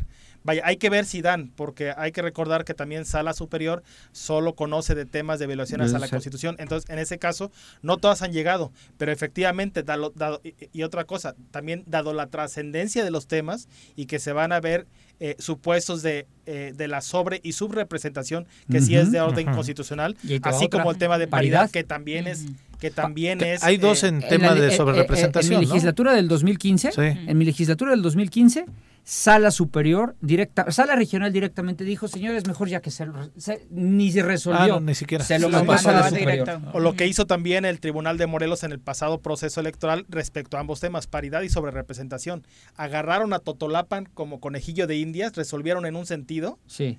Lo aventaron para ver cómo resolvían las salas y con ese criterio que fue distinto al que había resuelto en primera instancia el Tribunal de Morelos, se fueron de los demás casos. Mira. Porque a ellos también les califican un tema de, eh, de efectividad, es decir, cuántos les revocan y cuántos les confirman. Entonces agarraron a Totolapan, y resolvieron en un sentido, sala regional les, les, eh, les resuelve en otro sentido y todos los demás No adoptan el, criterio de sala regional, pero no el criterio que ellos tuvieron, es decir, cambian de criterio y, y- y agarran algunos municipios para, para resolver. Bueno, yo te voy a decir algo. Ahorita lo, lo dejaba entrever Pepe. Perdón que hable tanto por este tema, me apasiona.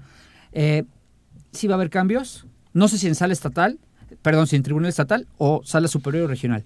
Pero sí creo que Morena y el PAN están sobrerepresentados. Ese es mi punto de vista. Desde afuera, pues, no, no, no- vale más mi punto de vista. La Sí, Lo, lo que va a marcar la razón es lo que decían las autoridades. Sí, y que hay de impugnación al respecto, en uno Morena, y en otro. Morena y el PAN, desde mi punto de vista, La están sobrerepresentados. ¿no? Sí, la segunda Sí, segunda, asignación. sí, sí. Asignaron con un criterio extrañísimo, estilo ayuntamientos y no el que marca la ley, que es el del 3% a rajatabla. Creo que hay partidos que van a conservar su registro y que van a tener derecho a plurinominales, de los que pensamos que habían perdido el registro. Caso concreto, el MAS y el PES. ¿no? Pero el MAS sí No, conserva pero- el registro. pero por poquito. El verde por ahí también le faltan 10 El, votos. el- el- el- el verde estaba en 2.99, ¿no? Le faltan Sí, 10 sí, votos sí. el verde No, para regresar. Sí, sí, sí. ¿no? 10 ¿Dónde votos. estaba la familia punto 99. otro, otro, otro tema que creo que va a pasar, vamos a ver todavía más asuntos respecto a los indígenas. Creo que ese, ese criterio nos va a dar sorpresitas por ahí. ¿Van a eh, entrar más personas eh, que se creo, o, o- o- o autoadscribieron? pueden anular o, o creo que Algunas sala elecciones. Ah, quien se hizo pasar a- a- ayer en la eso audiencia sería de fabuloso. aquí en el Tribunal de Morelos. Con el caso de Ulises, ¿no? Ulises El Pardo tercer también distrito. estuvo Ujú. don- donde tiene un criterio la magistrada ponente Ixchel Mendoza y le engrosan, es decir, le votan en contra los otros dos este, magistrados. magistrados. Sí, sí, sí. ¿no? Ese es un tema. Y el otro también por ahí, el tema de la, de la de los grupos vulnerables, ya que discutíamos, Sí. ¿no? Que habían metido en la misma canasta A todos. gays, discapacitados, Sí, sí, sí, de todo tipo. Bueno, LGBTI. Ujú. Este, es que ya me da ya es- me le eché todo. Eh, Di diversidad sexual. Diversidad sexual, Más perdón. fácil le abrevia. Este, eh, creo que van a sancionar por ahí el caso del Toby que se hace pasar, o sea, que, Con que trae con discapacidad, porque es una discapacidad visual, porque no ve bien. Ujú. Eh, esa, esa, esa es la que acredita. Sí, es la que acredita él. Fue esa finalmente. Sí, claro. Yo sabía de otra. Algo ¿eh? de la columna, ¿no? No, yo sabía una de que tiene obesidad, entonces que la, que la Organización Mundial de la Salud considera la obesidad como un problema eh, de, de, este, de salud pública. No, pues que y Jorge y- Mitchell que hace, ya- entonces- ya- Ay, qué Ay, malo. Le- Guárdenmelo para el lunes, por favor, ese Déjame- comentario. salió mi- Ah, mi Jorgito, Déjame- ya Lo voy a quiero, poner. ya Déjame hicimos pongo gordo para dentro de tres Ya años. Entonces es grupo vulnerable, ¿no? Porque, Más. porque es persona con discapacidad. Vaya, pero, no, pero fue cualquier otro criterio, ok. Ah. Pero en general, cualquier, eh, cualquiera de esos criterios son novedosos, ¿eh? Sí. Ese tema en lo estatal que, que, que, que lo, que lo copia, que se Yo les llamaría de otra forma, de no la, de la acción afirmativa, Pero- de la acción afirmativa que implementa el INE también en, en febrero de, de este año.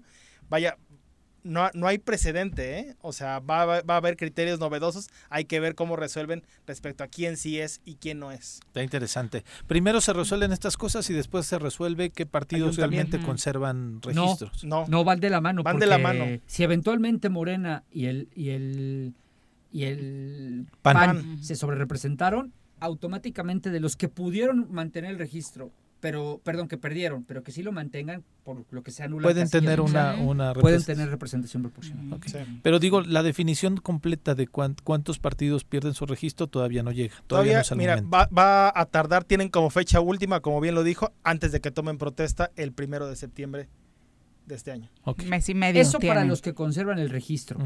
Después, este ah, sí, sí, Sí, el proceso de liquidación de los demás partidos. Muchas ¿no? gracias, Elías. Gracias a ustedes. Muy buenas Gracias. tardes. Gracias. Son las 3 con 3, volvemos.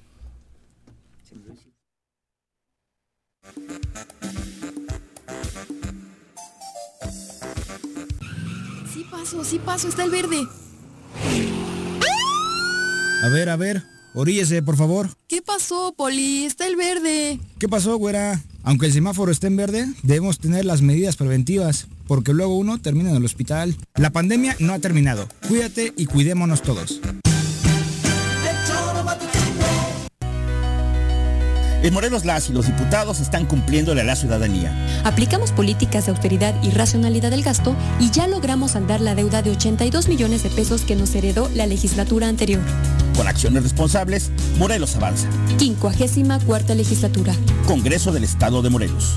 En la temporada de lluvias es fundamental tu participación para prevenir riesgos a la salud. En Jutepec te invitamos a no tirar basura u objetos en alcantarillas o coladeras que pudieran obstruir el flujo de las aguas pluviales. Cualquier situación de emergencia, te pedimos reportarla al número de teléfono 777-320-7533. ¿Eres amante de los animales y te gusta consentirlos y mantenerlos sanos? Yunca Veterinaria es la mejor opción para ti. Contamos con servicios de estética y veterinaria canina y felina y además atendemos mascotas exóticas como aves y reptiles. Las mascotas son parte de nuestra familia, es por eso que en Yunca los atenderemos como tal. Contáctanos al 777-179-8571 o visítanos en Avenida Cuauhtémoc número 53 en Plaza Los Amates, Colonia Quintas Marta.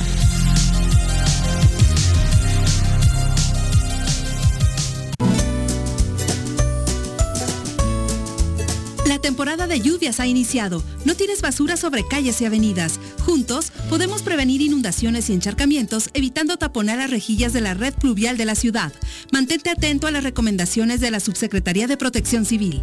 Cuernavaca limpia, ordenada y verde es tarea de todos. Ayuntamiento de Cuernavaca.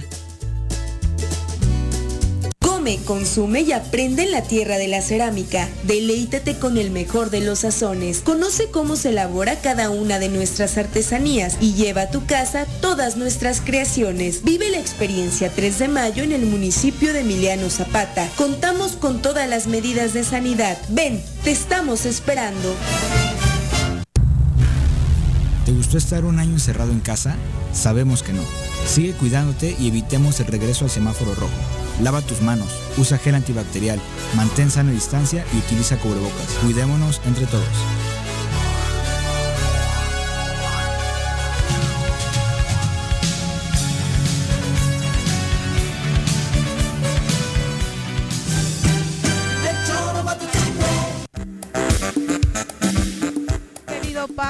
Ya nos alargamos muchísimo en el programa otra vez. estuvo Te tenemos que despedir. siempre. Muchísimas gracias, Gracias, por acompañarnos. gracias, Pepe. Malboro. Gusto verte, mucho. Un gusto. Muchas gracias. Buenas tardes. Vamos ahora, si les parece, a nuestra clase de equitación. No existe una sensación de libertad igual a la que se siente montado en un caballo. Ahí aprendes que la fuerza se complementa con la nobleza y la lealtad. Conoce más sobre los fieles corceles con nuestro experto Alboro en nuestra sección A Rienda Suelta.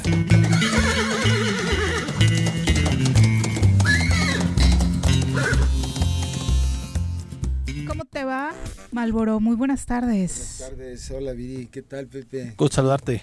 Aquí con ustedes una vez más, gracias. Que hoy se alargó un poquito la plática con el amigo. Con el tema político, el tema ya político, sabes, sí. Como todavía no se acomodan. siempre nos surgen bastantes dudas y como es el experto, pues aprovechamos Claro. cuando nos visita. No, Pero sí. cuéntanos, a, a ti también te vamos a aprovechar para aprender más de él. Claro, gracias. Bueno, digo, pues tratando de aportar lo mejor que se pueda aquí humildemente. Ahora quiero hablar un poquito de lo que son los problemas habituales o comunes en los caballos, cuando los cuando a veces los adquirimos, ¿verdad? A veces tú compras un caballo, Pepe, vamos a decir, tienes poco conocimiento, por decirlo de esa manera. Yo, nada. Y, y vamos a decir, quiero un caballo y lo compras y alguien lleva y te dice, yo te consigo un caballo, te lo vendo o te lo consigo. Entonces... Yo luego estoy como con el, el tema de la jirafa, ¿dónde lo meto? ¿Dónde lo metes? Pero bueno, vamos a suponer que tienes dónde. Esto, este, este, este, este tema que voy a, a- a emplear hoy se trata precisamente eh, este, cuando queremos, vamos a decir, tenemos poco conocimiento en comprar un caballo y hay problemas muy comunes, muy habituales en los caballos que los voy a tratar de señalar lo más que se puedan, que digo, son a veces son más todavía de los que voy a mencionar. Uno de ellos es bien común. Por ejemplo, este caballos que muerden, ese es un Mm, problema habitual en caballos que patean. Hay caballos que te subes y no te dan el, te quieres subir al caballo y no te dan el estribo. Eh, se- se- no, te permiten El, poner el el pie en tema, el por ejemplo, Malboro, de esos de que patean, normalmente todo mundo recomienda que no estés atrás de los caballos. Pero, ¿Es una condición natural o, so- o son algunos este, caballos que tienen esa? Algunos caballos, en un caballo amansado, arrendado de lo que hablábamos nosotros de lo que es el adiestramiento y la corrección, es eso, un caballo que patea. Estamos hablando de un caballo que está este ya amansado y, y arri- arriendado, ¿no? Entonces, si, si patea, si muerde, si tiene alguna, alguna, algún problema de mala conducta, es porque algo no estuvo bien en, en el trabajo que le hicieron previamente. Eso, eh, entonces, pero de antemano a todo mundo, lo he dicho en otras ocasiones, a todo caballo que no conozcamos siempre hay que tener una precaución. no acercarse a las patas. Eso para mí es una regla fundamental, sobre todo para los niños pequeños. Caballo que no conozcamos, alejémonos. Ya es una regla, pues, ¿no? Y entonces ese era un caso de los de los caballos que no dan el estribo, caballos que patean, caballos que apenas te subes y se arrancan antes de que tú lo mandes. Esos les digo yo que se precipitan. O hay caballos que muchas veces los quieres sacar de su de su hábitat, vamos a decir de su rancho, de su caballeriza y vamos a de 10, 15, 20 metros se regresan, no quieren ir. Se regresan, se rehusan y lo quieres mandar y a veces se paran de manos. Entonces ese es un problema también muy habitual en los caballos y también proviene de una mala rienda. Caballos que se paran de manos. Al, montarlos les, jalas un poquito más la rienda. No debe de ser, ¿eh? Eso es una, es una mala rienda, es una rienda mal hecha. Entonces esos son de los problemas más comunes en los, los caballos que muerden, que eh, vamos a decir, que pelean con otros caballos. Hay, hay caballos que vas con ellos en un grupo y atacan a los otros caballos. Ese es otro problema habitual. Pero son condiciones naturales que tienen los caballos así. O sea, todos los caballos, si no están arrendados, si no están eh, entrenados, normalmente este, chocan, se muerden, normalmente patalean. Normalmente no. Estamos hablando de, caballos hechos ya mansos, ¿no? Para paseo. E, e, esas condiciones que tú me, que, mencionamos, pues son naturales, pero precisamente por eso se trata de la doma, de, de ahora sí que de amansarlos, eh, eh, eh, tratando de que eviten ese tipo de, de, acciones, atacar al otro caballo. Caballo que lo hace es porque está mal hecho. Detrás de un caballo mal arrendado, con malas conductas, con malas disposiciones, hay una mano deficiente en cuanto al conocimiento de, lo que es una rienda para los caballos. ¿Y cómo te das cuenta de esto, Malboro? Yo como comprador. Bueno, pues eh, yo pues toda la vida nos hemos dedicado a esto de los caballos, mi papá nos enseñó este oficio y de alguna manera pues hemos adquirido ya alguna experiencia. Y, y entonces nosotros al observar un caballo se le hacen algunos ejercicios, algunas pruebas para ver cómo reacciona. A ver, he hablado mucho de presionar un caballo. Tú puedes montar un caballo suavemente, sutilmente, sin exigirle nada y lo hace bien. Pero vamos a decir, córrelo, dale vuelta, con crearle cierta presión al caballo y ahí muchas veces saca su carácter. A veces darle un fuetazo, meter un poquito la espuela, como presionarlo de alguna manera para ver cómo reacciona. Y, a veces hay caballos que te las llevas así como muy suavecito y no hace nada, pero el día que le exiges a correr o a seguir trabajando un poquito de más, allí el caballo reacciona, se rehúsa, se paran de manos, no quieren trabajar y cuidado.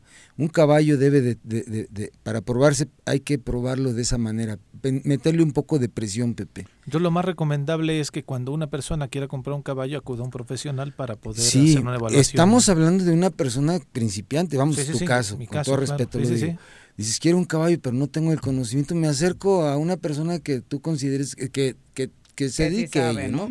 En mi caso, pues yo te podría ayudar con todo gusto, que hay más personas. Entonces, es lo más adecuado siempre, porque ahí te determina más o menos la conducta, el estado emocional del caballo, el estado físico, la edad, y eso es necesario. De verdad, es mucho, muy importante acercarse a alguien que sepa. No cerrarnos la mente, porque a veces sabemos un poquito y creemos que sabemos demasiado y, cuidado, ¿eh? eso trae consecuencias un poco terribles. Ahí no exime la edad del caballo, o sea, puedes tener un caballo este nuevo. Pues sí, nuevo, pero que, de temprana edad que tiene estos vicios o puede ser un caballo de una edad ya este, grande, ya caballo de 15, 20 años, 12 años, ya un caballo hecho de 10 de 8, 10 años ya es un caballo con un carácter definido. Sin embargo, si fue mal manejado de antemano, pues sí trae ese problema ya crónico, ¿no? A veces se corrigen, es más difícil a veces, pero se tienen que corregir de alguna manera. Hay caballos que difícilmente se llegan no a corregir, pero en su mayoría, casi el 95% de los caballos se corrigen con el conocimiento adecuado. Ajá. Perfecto. Pues maravilloso. ¿Dónde te puede encontrar nuestro público, Allí en el rancho de la Media Luna, ahí estamos a sus órdenes. Este, el día que gusten estamos para hacer, asesorarlos este, y acompáñenos mañana a la, a la feria ganadera de Tres Marías ahí con nuestro amigo Marcial Jurado, que ahí nos espera. Nos dijo que nos iba a invitar ahí unos, un, caldo de res, no sé, y ahí nos vamos a, ver si gustan. Teléfonos. Triple siete quince cincuenta y uno cero sesenta y dos ahí en el rancho de la Media Luna. A sus órdenes a todos los amigos y un saludo a la comunidad de a caballo. Como siempre, Muchas gracias. Gracias a ustedes. Buenas tardes. Son las 3 con 14. Nosotros ya nos vamos. Mi querido Pepe, muchas gracias por acompañarnos. No, hombre, al contrario, Viri, gracias, gracias a todo el auditorio y gracias a los invitados también que estuvieron claro, con nosotros. por supuesto que nutrieron este Nutrido, programa. Hoy nutrido. juega la selección, ¿no? Justo estoy ¿Ah, sí? buscando el horario. Guatemala-México a las 8.30. Partidazo. Partidazo. Se antoja quedarse la noche en espera para disfrutar de este gran encuentro. Ay, muchas gracias, Pepe. Que no se nos lesione nadie, Nadie, por favor. nadie, por favor, Sí, claro. Muchas gracias, buenas gracias, tardes. Bye bye. Y a todos ustedes, buen provecho. ¡Uy! ¡Se acabó! Pues así es esto. Esta fue la revista informativa más importante del centro del país. El Choro Matutino. Por lo pronto, el Choro Matutino. A bailar el Choro Matutino. A gozar, el Choro Matutino.